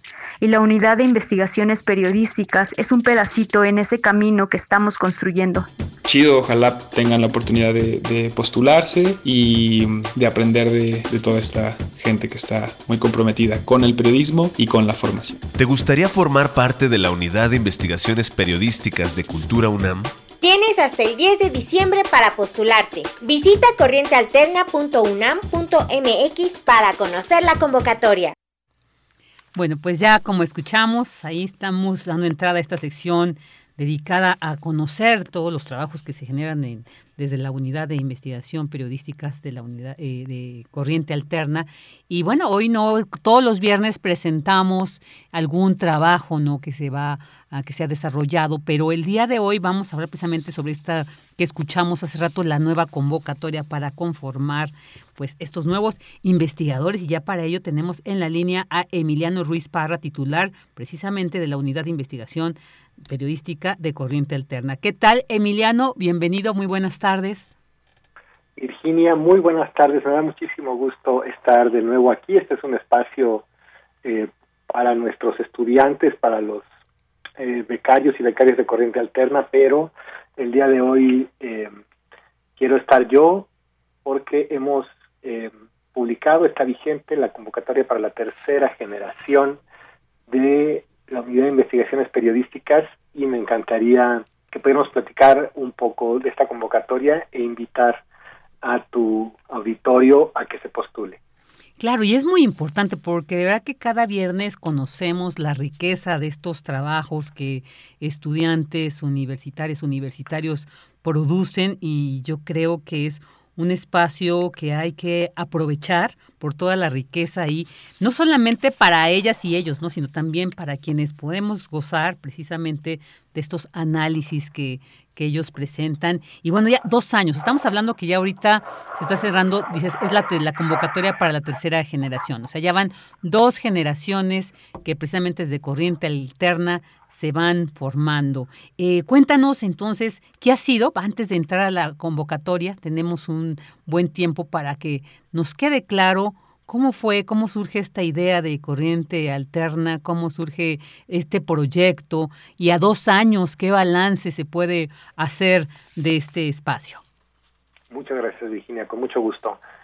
La Unidad de Investigaciones Periodísticas surge como eh, un espacio para ofrecerle a los estudiantes de la UNAM un taller de periodismo permanente, en donde puedan convivir, en donde puedan ser acompañados, en donde puedan respirar el mismo aire de una redacción con periodistas más experimentados.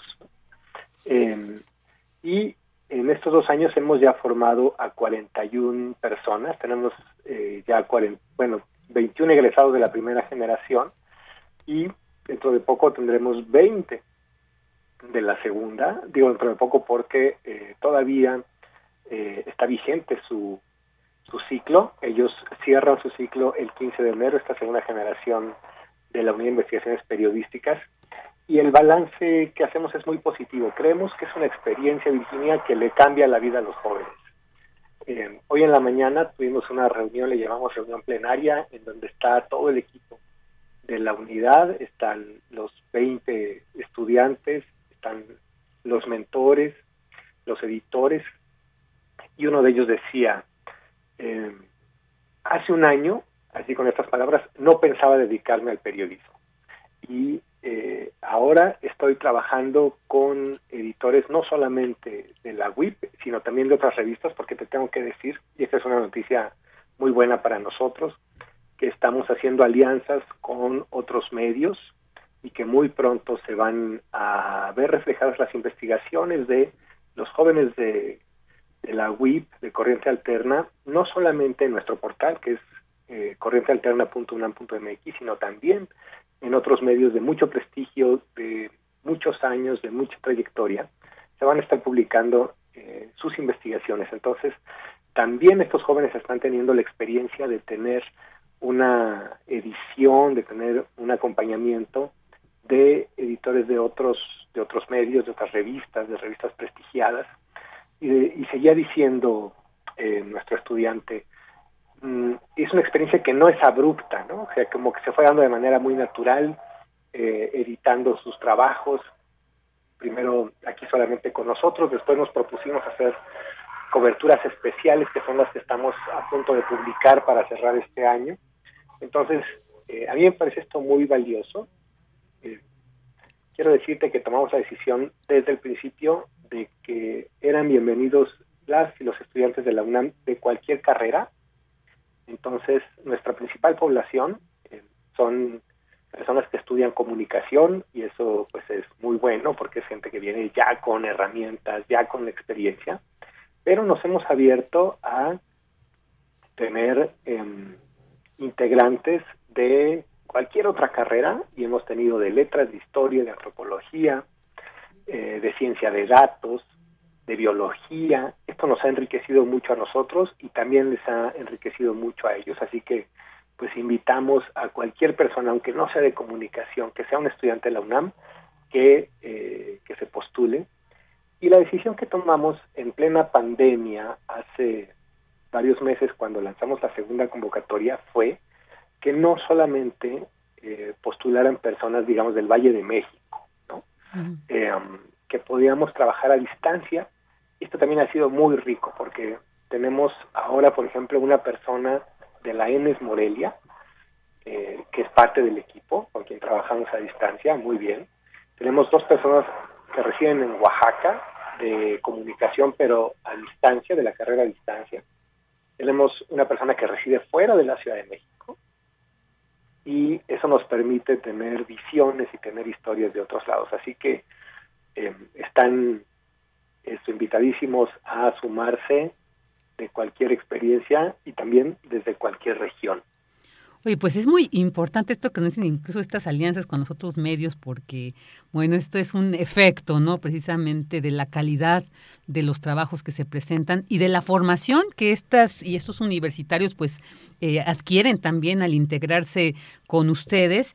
Y, esto el saber que no solamente es para gente acá del, del, Valle, de la Ciudad de México, sino que se está ampliando, pues como bien dices, amplía la mirada, amplía la reflexión, amplía pues este enriquecimiento sobre además diversos temas que se manejan y que se abordan. Entonces yo creo que es una oportunidad que hay que aprovechar ¿no? Porque además, pues, los periodistas, eh, quienes integran también, quienes les acompañan, pues es gente muy experimentada, gente con mucho reconocimiento. Entonces, bueno, tengan la garantía, como se ha escuchado, de que su formación, de que este taller realmente vale la pena, realmente les va a brindar muchas herramientas de todo tipo para enriquecer. Y esto que decías también de, de más allá de la carrera de comunicación, yo creo que pues es importante, este le da esta mirada este, multidisciplinaria, yo creo que siempre, siempre enriquece cualquier discusión, cualquier reflexión en torno de cualquier tema, siempre hay que verlo, ¿no? Como esto lo va haciendo de una, una mirada más integral.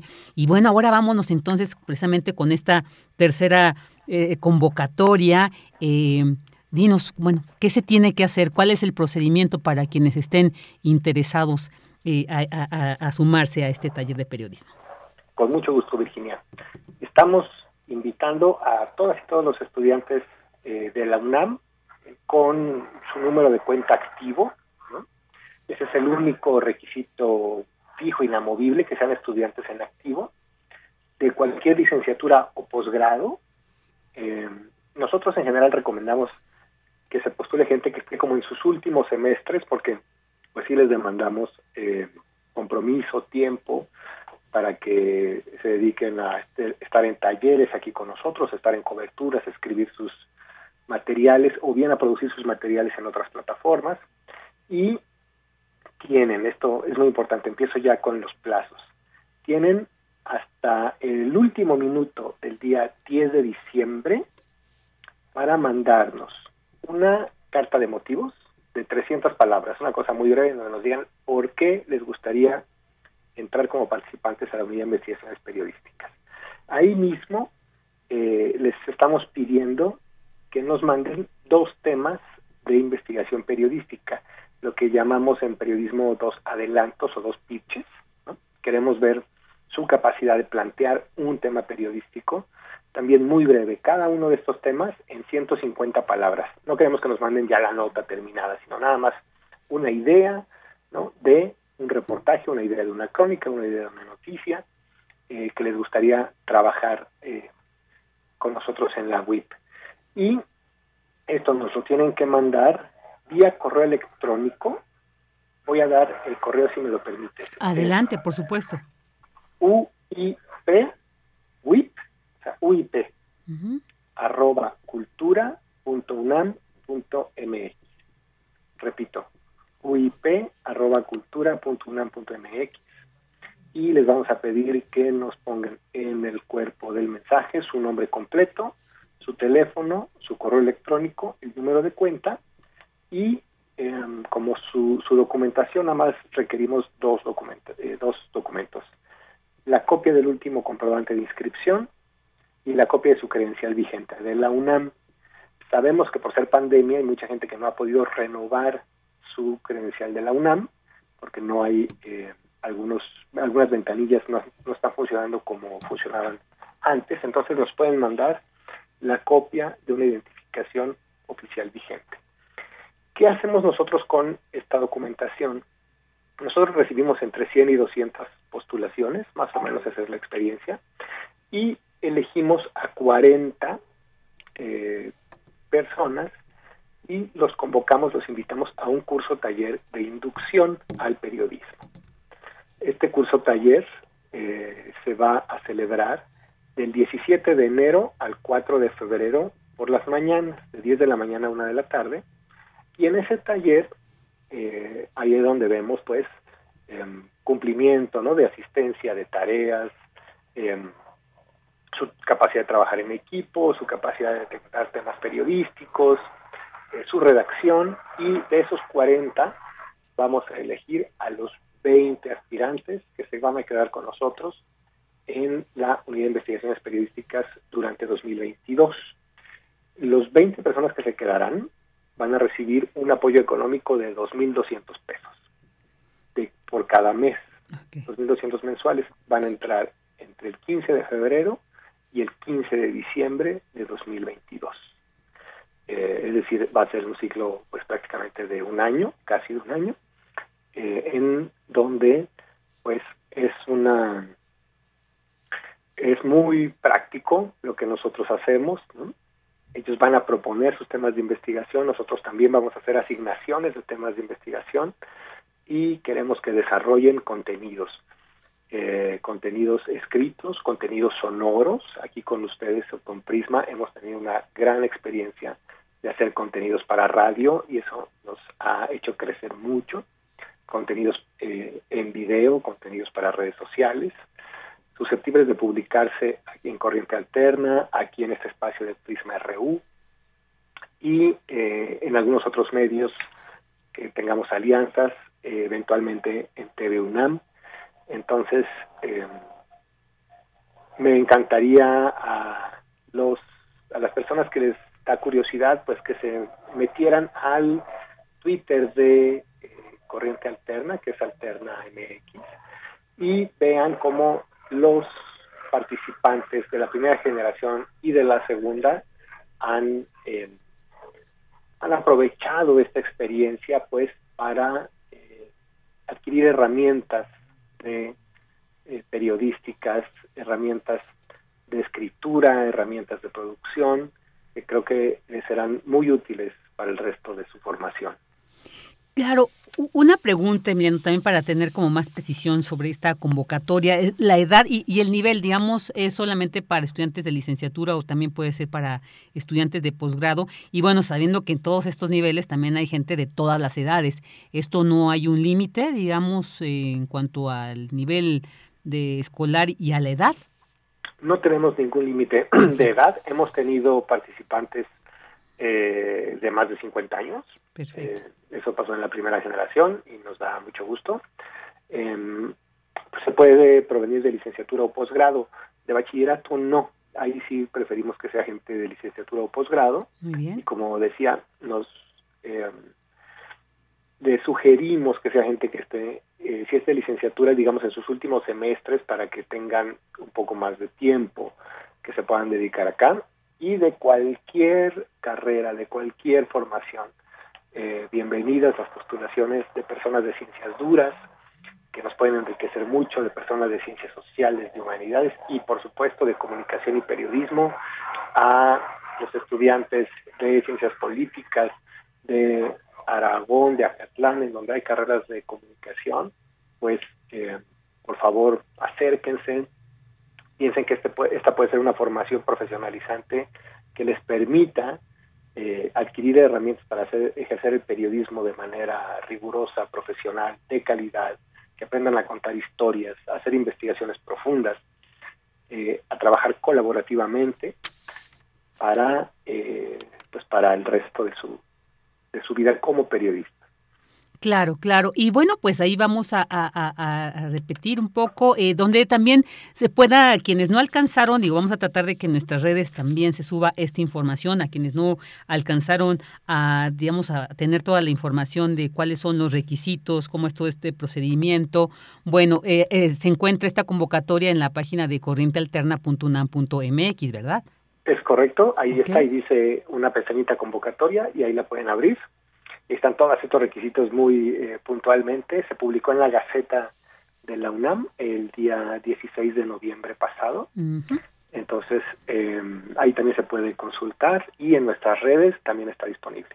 Perfecto, ahí también van a poder ver muchos de los trabajos que se han generado aquí. Entonces, bueno, pues muchísimas gracias por esta invitación, ahí está abierta y seguiremos también, por supuesto, atentos y este espacio siempre abierto para compartir toda esta producción que se hace desde Corriente Alterna. Pues muchísimas gracias, Emiliano, te mandamos un fuerte abrazo y seguimos en contacto. Agradecemos muchísimo este espacio a Prisma y a Radio UNAM. Seguimos en contacto, Virginia. Claro que sí, un abrazo y hasta pronto. Hasta pronto. Emiliano Ruiz Parra, titular de la Unidad de Investigación de Corriente Alterna. Prisma RU. Relatamos al mundo. Porque la violencia va más allá de los golpes. 25 de noviembre, Día Internacional de la Eliminación de la Violencia contra la Mujer. La mordaza del miedo de Manuela Domínguez, literata y poeta española.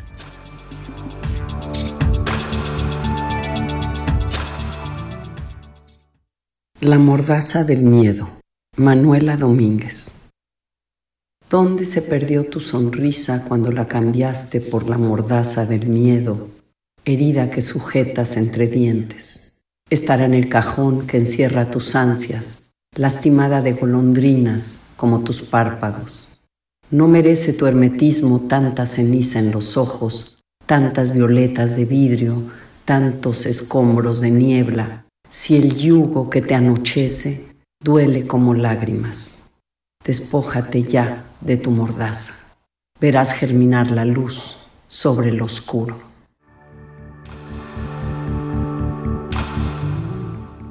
Poema leído por Mónica Lavín, guionista, conductora radiofónica, académica y escritora mexicana.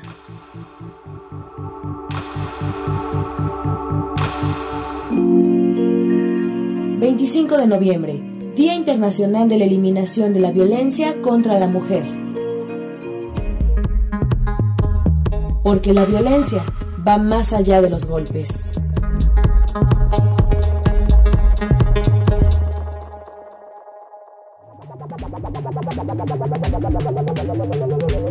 El refractario, RU.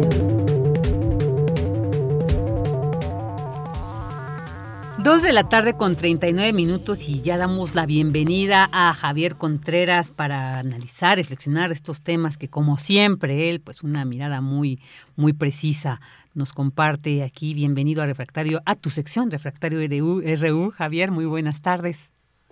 Hola, ¿qué tal, Vicky? Muy buena tarde para ti y para todo nuestro amado auditorio aquí en Prisma RU.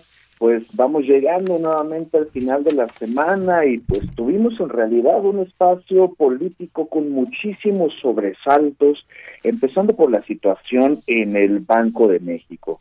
Como sabrán todas y todos nuestros radioescuchas, pues fue un escándalo cuando el presidente López Obrador anunció que había retirado la candidatura del exsecretario de Hacienda y Crédito Público, el secretario Herrera, para poder eh, dirigir el Banco Central de México, este órgano constitucional autónomo que tiene la tarea de dirigir la política monetaria del país y, por supuesto, el control de la emisión de nuestro papel moneda y, en su caso, las políticas encaminadas también a combatir la inflación y los temas relativos a la tasa de referencia para las tasas de interés. Más allá de meternos a hablar acerca del Banco de México, lo que me parecería altamente importante es ver cómo es que este tipo de anuncios pueden beneficiar o afectar a nuestra economía mexicana.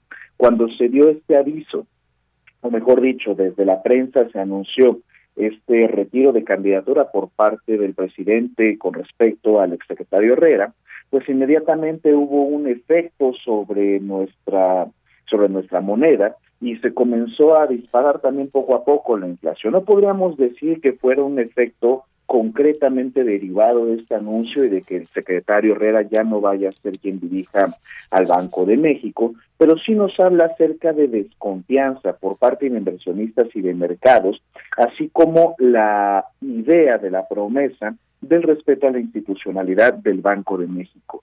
¿Qué es lo más delicado? Pues es hablar acerca de la propia promesa del presidente de la República. Si bien se había hecho este anuncio de que eh, Herrera, Arturo Herrera, ahora sería el gobernador del Banco de México y finalmente se terminó eh, desdiciendo o desmintiendo esta información, pues puede poner nerviosos a los llamados mercados, a los dueños del capital, sobre si efectivamente se estarán respetando los acuerdos y compromisos a los que llega alcanzar el presidente de la República. Inmediatamente tuvo que salir el secretario de Hacienda actual, eh, Ramírez de la O, para anunciar eh, a la subsecretaria eh, de egresos, a la subsecretaria Victoria, para poderla proponer como nueva gobernadora del Banco de México. Ahora bien, entrará a formar parte de esta junta directiva, de esta junta de gobierno del banco, con la idea justamente de ser la nueva gobernadora de la institución. No obstante, esta noticia tampoco cayó precisamente bien, logró detener cómo se iba hilando este esta depreciación de nuestra moneda, pero nos quedamos con la duda si eh, vamos a seguir experimentando estos efectos inflacionarios de cara al cierre de año. Y en todo caso, sí valdría mucho la pena recordar que la subsecretaria Victoria Rodríguez es una mujer íntegra que está perfectamente calificada para llevar a cabo el encargo como gobernadora de Banco de México. Me parece muy deseable que sea una mujer quien sea propuesta para esta encomienda. No obstante, se tratará también de un tema de interpretación jurídica allá en el Senado de la República, toda vez que hay quienes cuestionan que la todavía subsecretaria cuente con los merecimientos y la experiencia suficiente para poder encabezar a esta institución de banca central, toda vez que así lo menciona la propia ley del banco.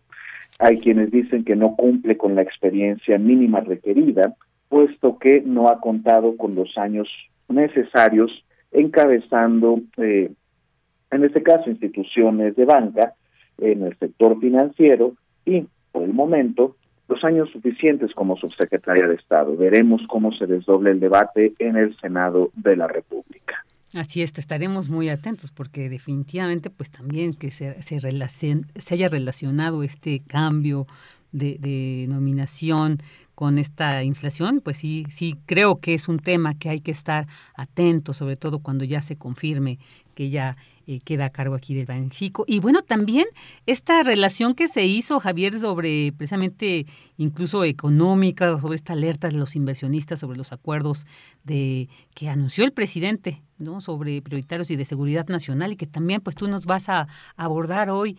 Eh, a ver, ¿qué nos puedes decir al respecto? Así es, querida Vicky, esto sonó también como balazo en catedral, pero no solamente para los mercados, sino también para las personas dedicadas a la defensa de derechos humanos. Salió este acuerdo presidencial que en todo caso fue avalado y rubricado por todas todos los secretarios de Estado, donde se habla acerca de eh, la clasificación de los proyectos prioritarios del gobierno de México como proyectos de seguridad nacional, de tal suerte que pueda tener menos trabas en términos de transparencia y se habló de una polémica con respecto a una especie de permiso provisional que si este no es otorgado, las autorizaciones provisionales por las entidades o las dependencias eh, competentes, se podría considerar que al, a la falta de respuesta durante cinco días se haría uso de una afirmativa ficta, es decir, que esto quede completamente aprobado para poder avanzar en los proyectos prioritarios del gobierno de México. Esto en principio me parece que tiene una lógica administrativa para pensar en un camino más eficiente, no por eso más eficaz o incluso deseable para la toma de decisiones con respecto a los diferentes proyectos. Podríamos pensar, por supuesto, en el aeropuerto, en los diferentes trenes, en la refinería y demás proyectos del gobierno. No obstante, esto también se convertiría en un problema en términos de transparencia y, por supuesto, el hecho de hablar de seguridad nacional nos lleva nuevamente al escenario donde se le están dando cada vez más y más canicas para jugar al sector militar.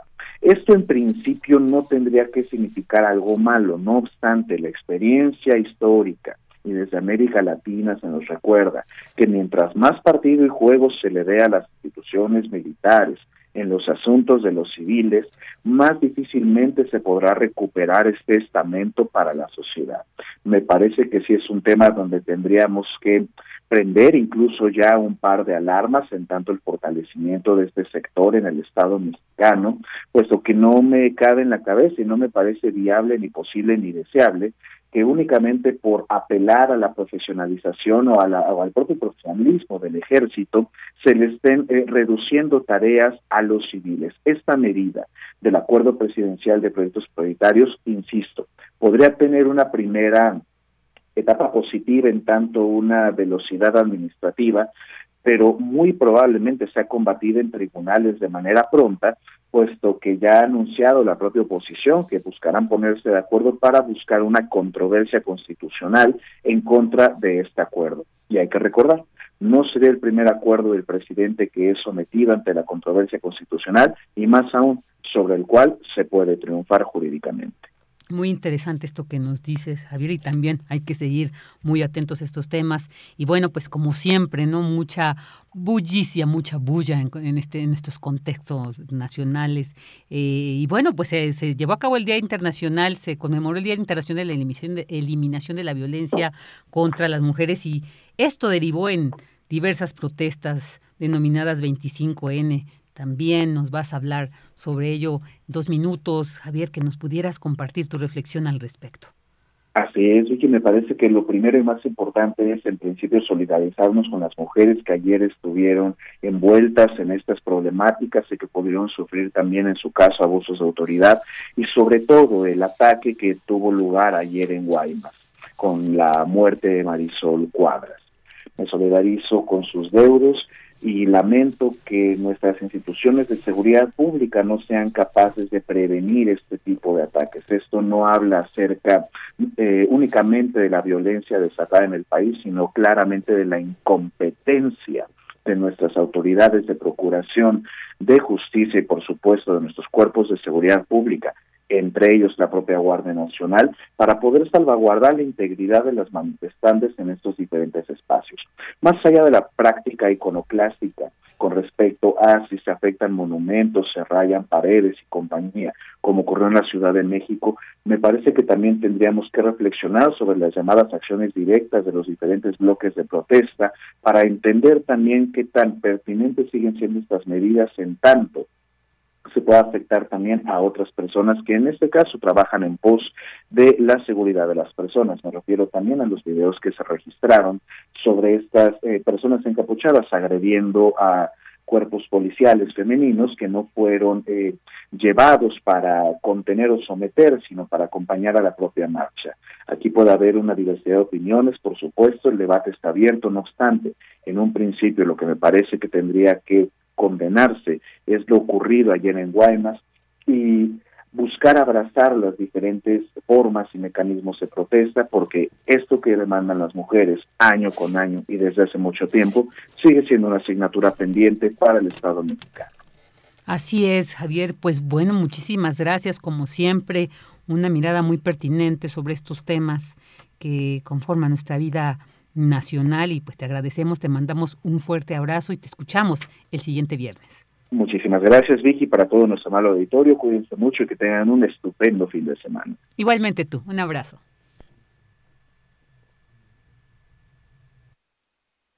RU, relatamos al mundo.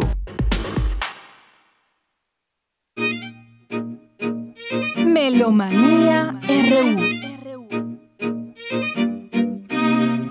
Dos de la tarde con 50 minutos y ya para finalizar esta emisión de este viernes vamos a escuchar a Dulce Wet en esta sección de Melomanía RU.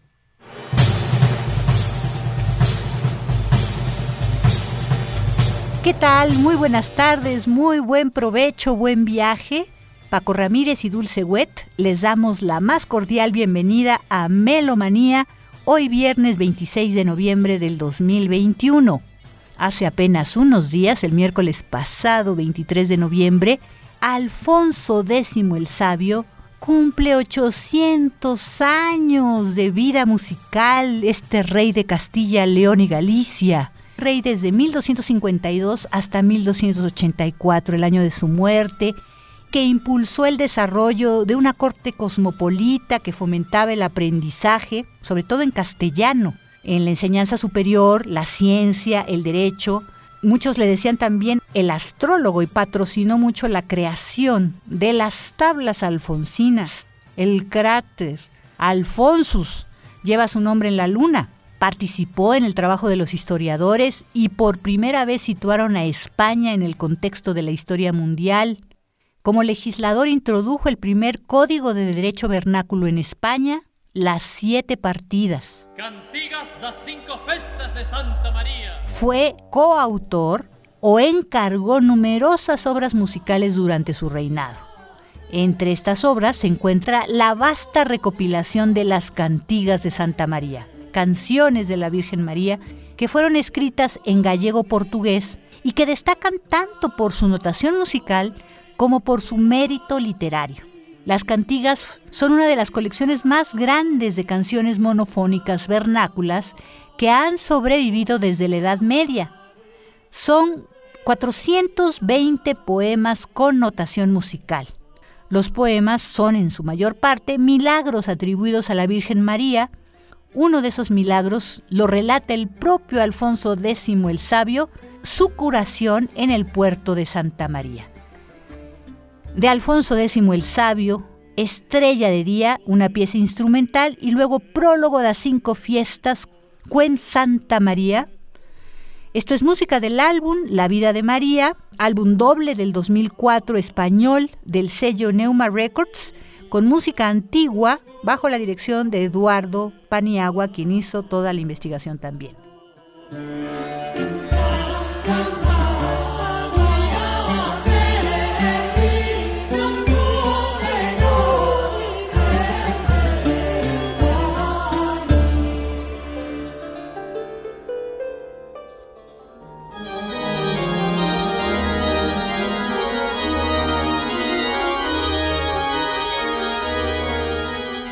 Vamos ahora con la invitación de Gustavo Delgado, director del Festival Internacional de Órgano Barroco, Entrada Libre.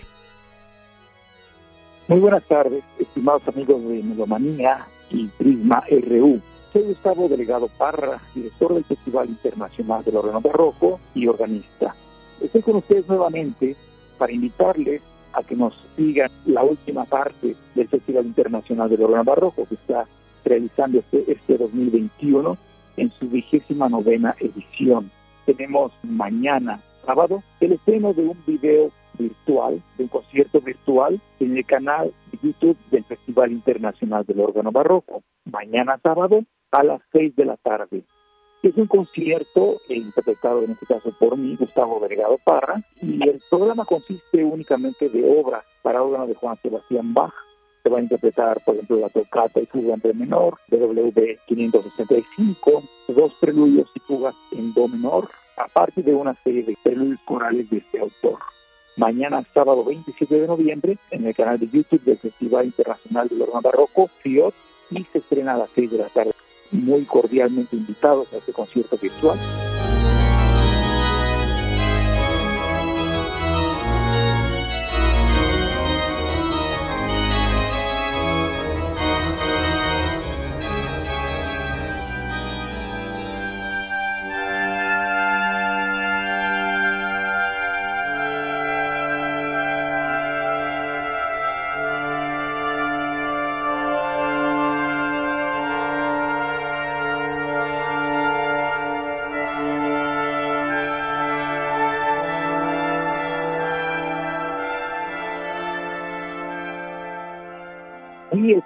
Concierto, que sí es presencial, es el domingo 28 de noviembre, interpretado por la maestra Ofelia Gómez y servidor Gustavo Delegado, con obras para dos órganos, obras para cuatro manos y obras de solo.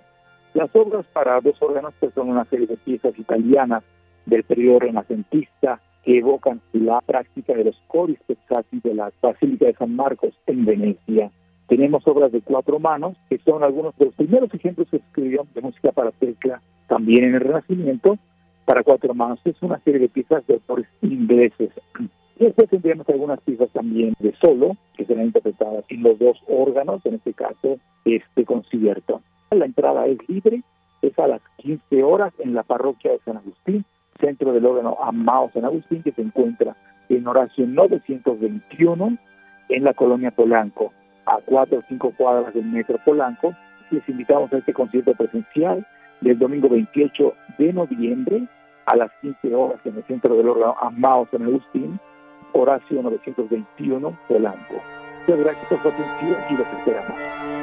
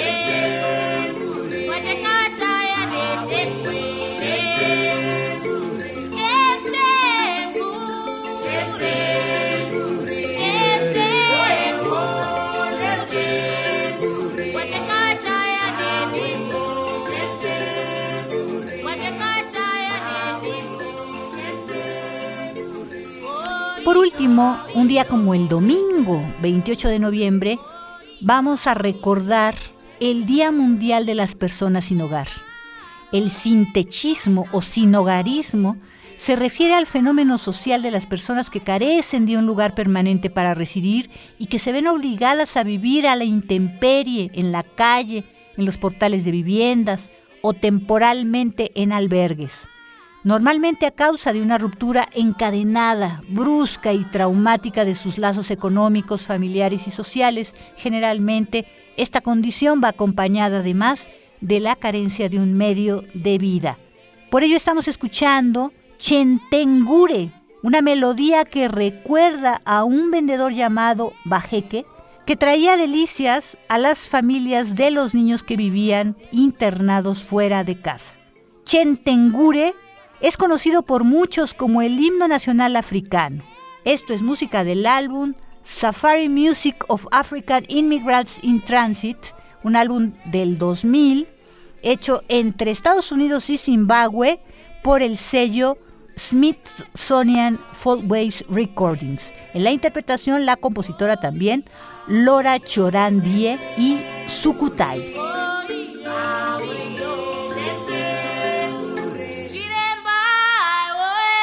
waitamirane mome chiremba oe waitamirane mome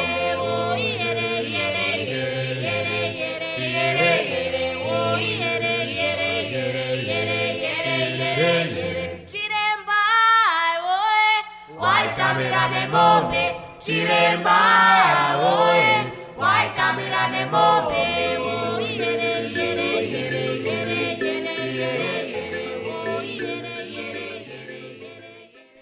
Y hasta aquí Melomanía de hoy viernes 26 de noviembre del 2021. Muchísimas gracias por vuestra atención y escucha.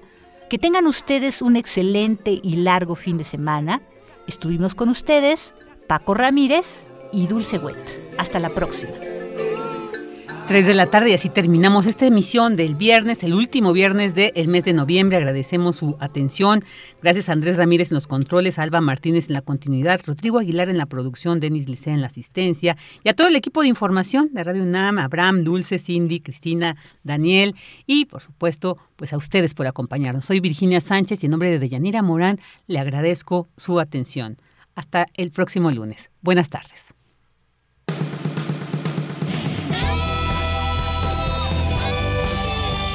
Prisma RU. Relatamos al mundo.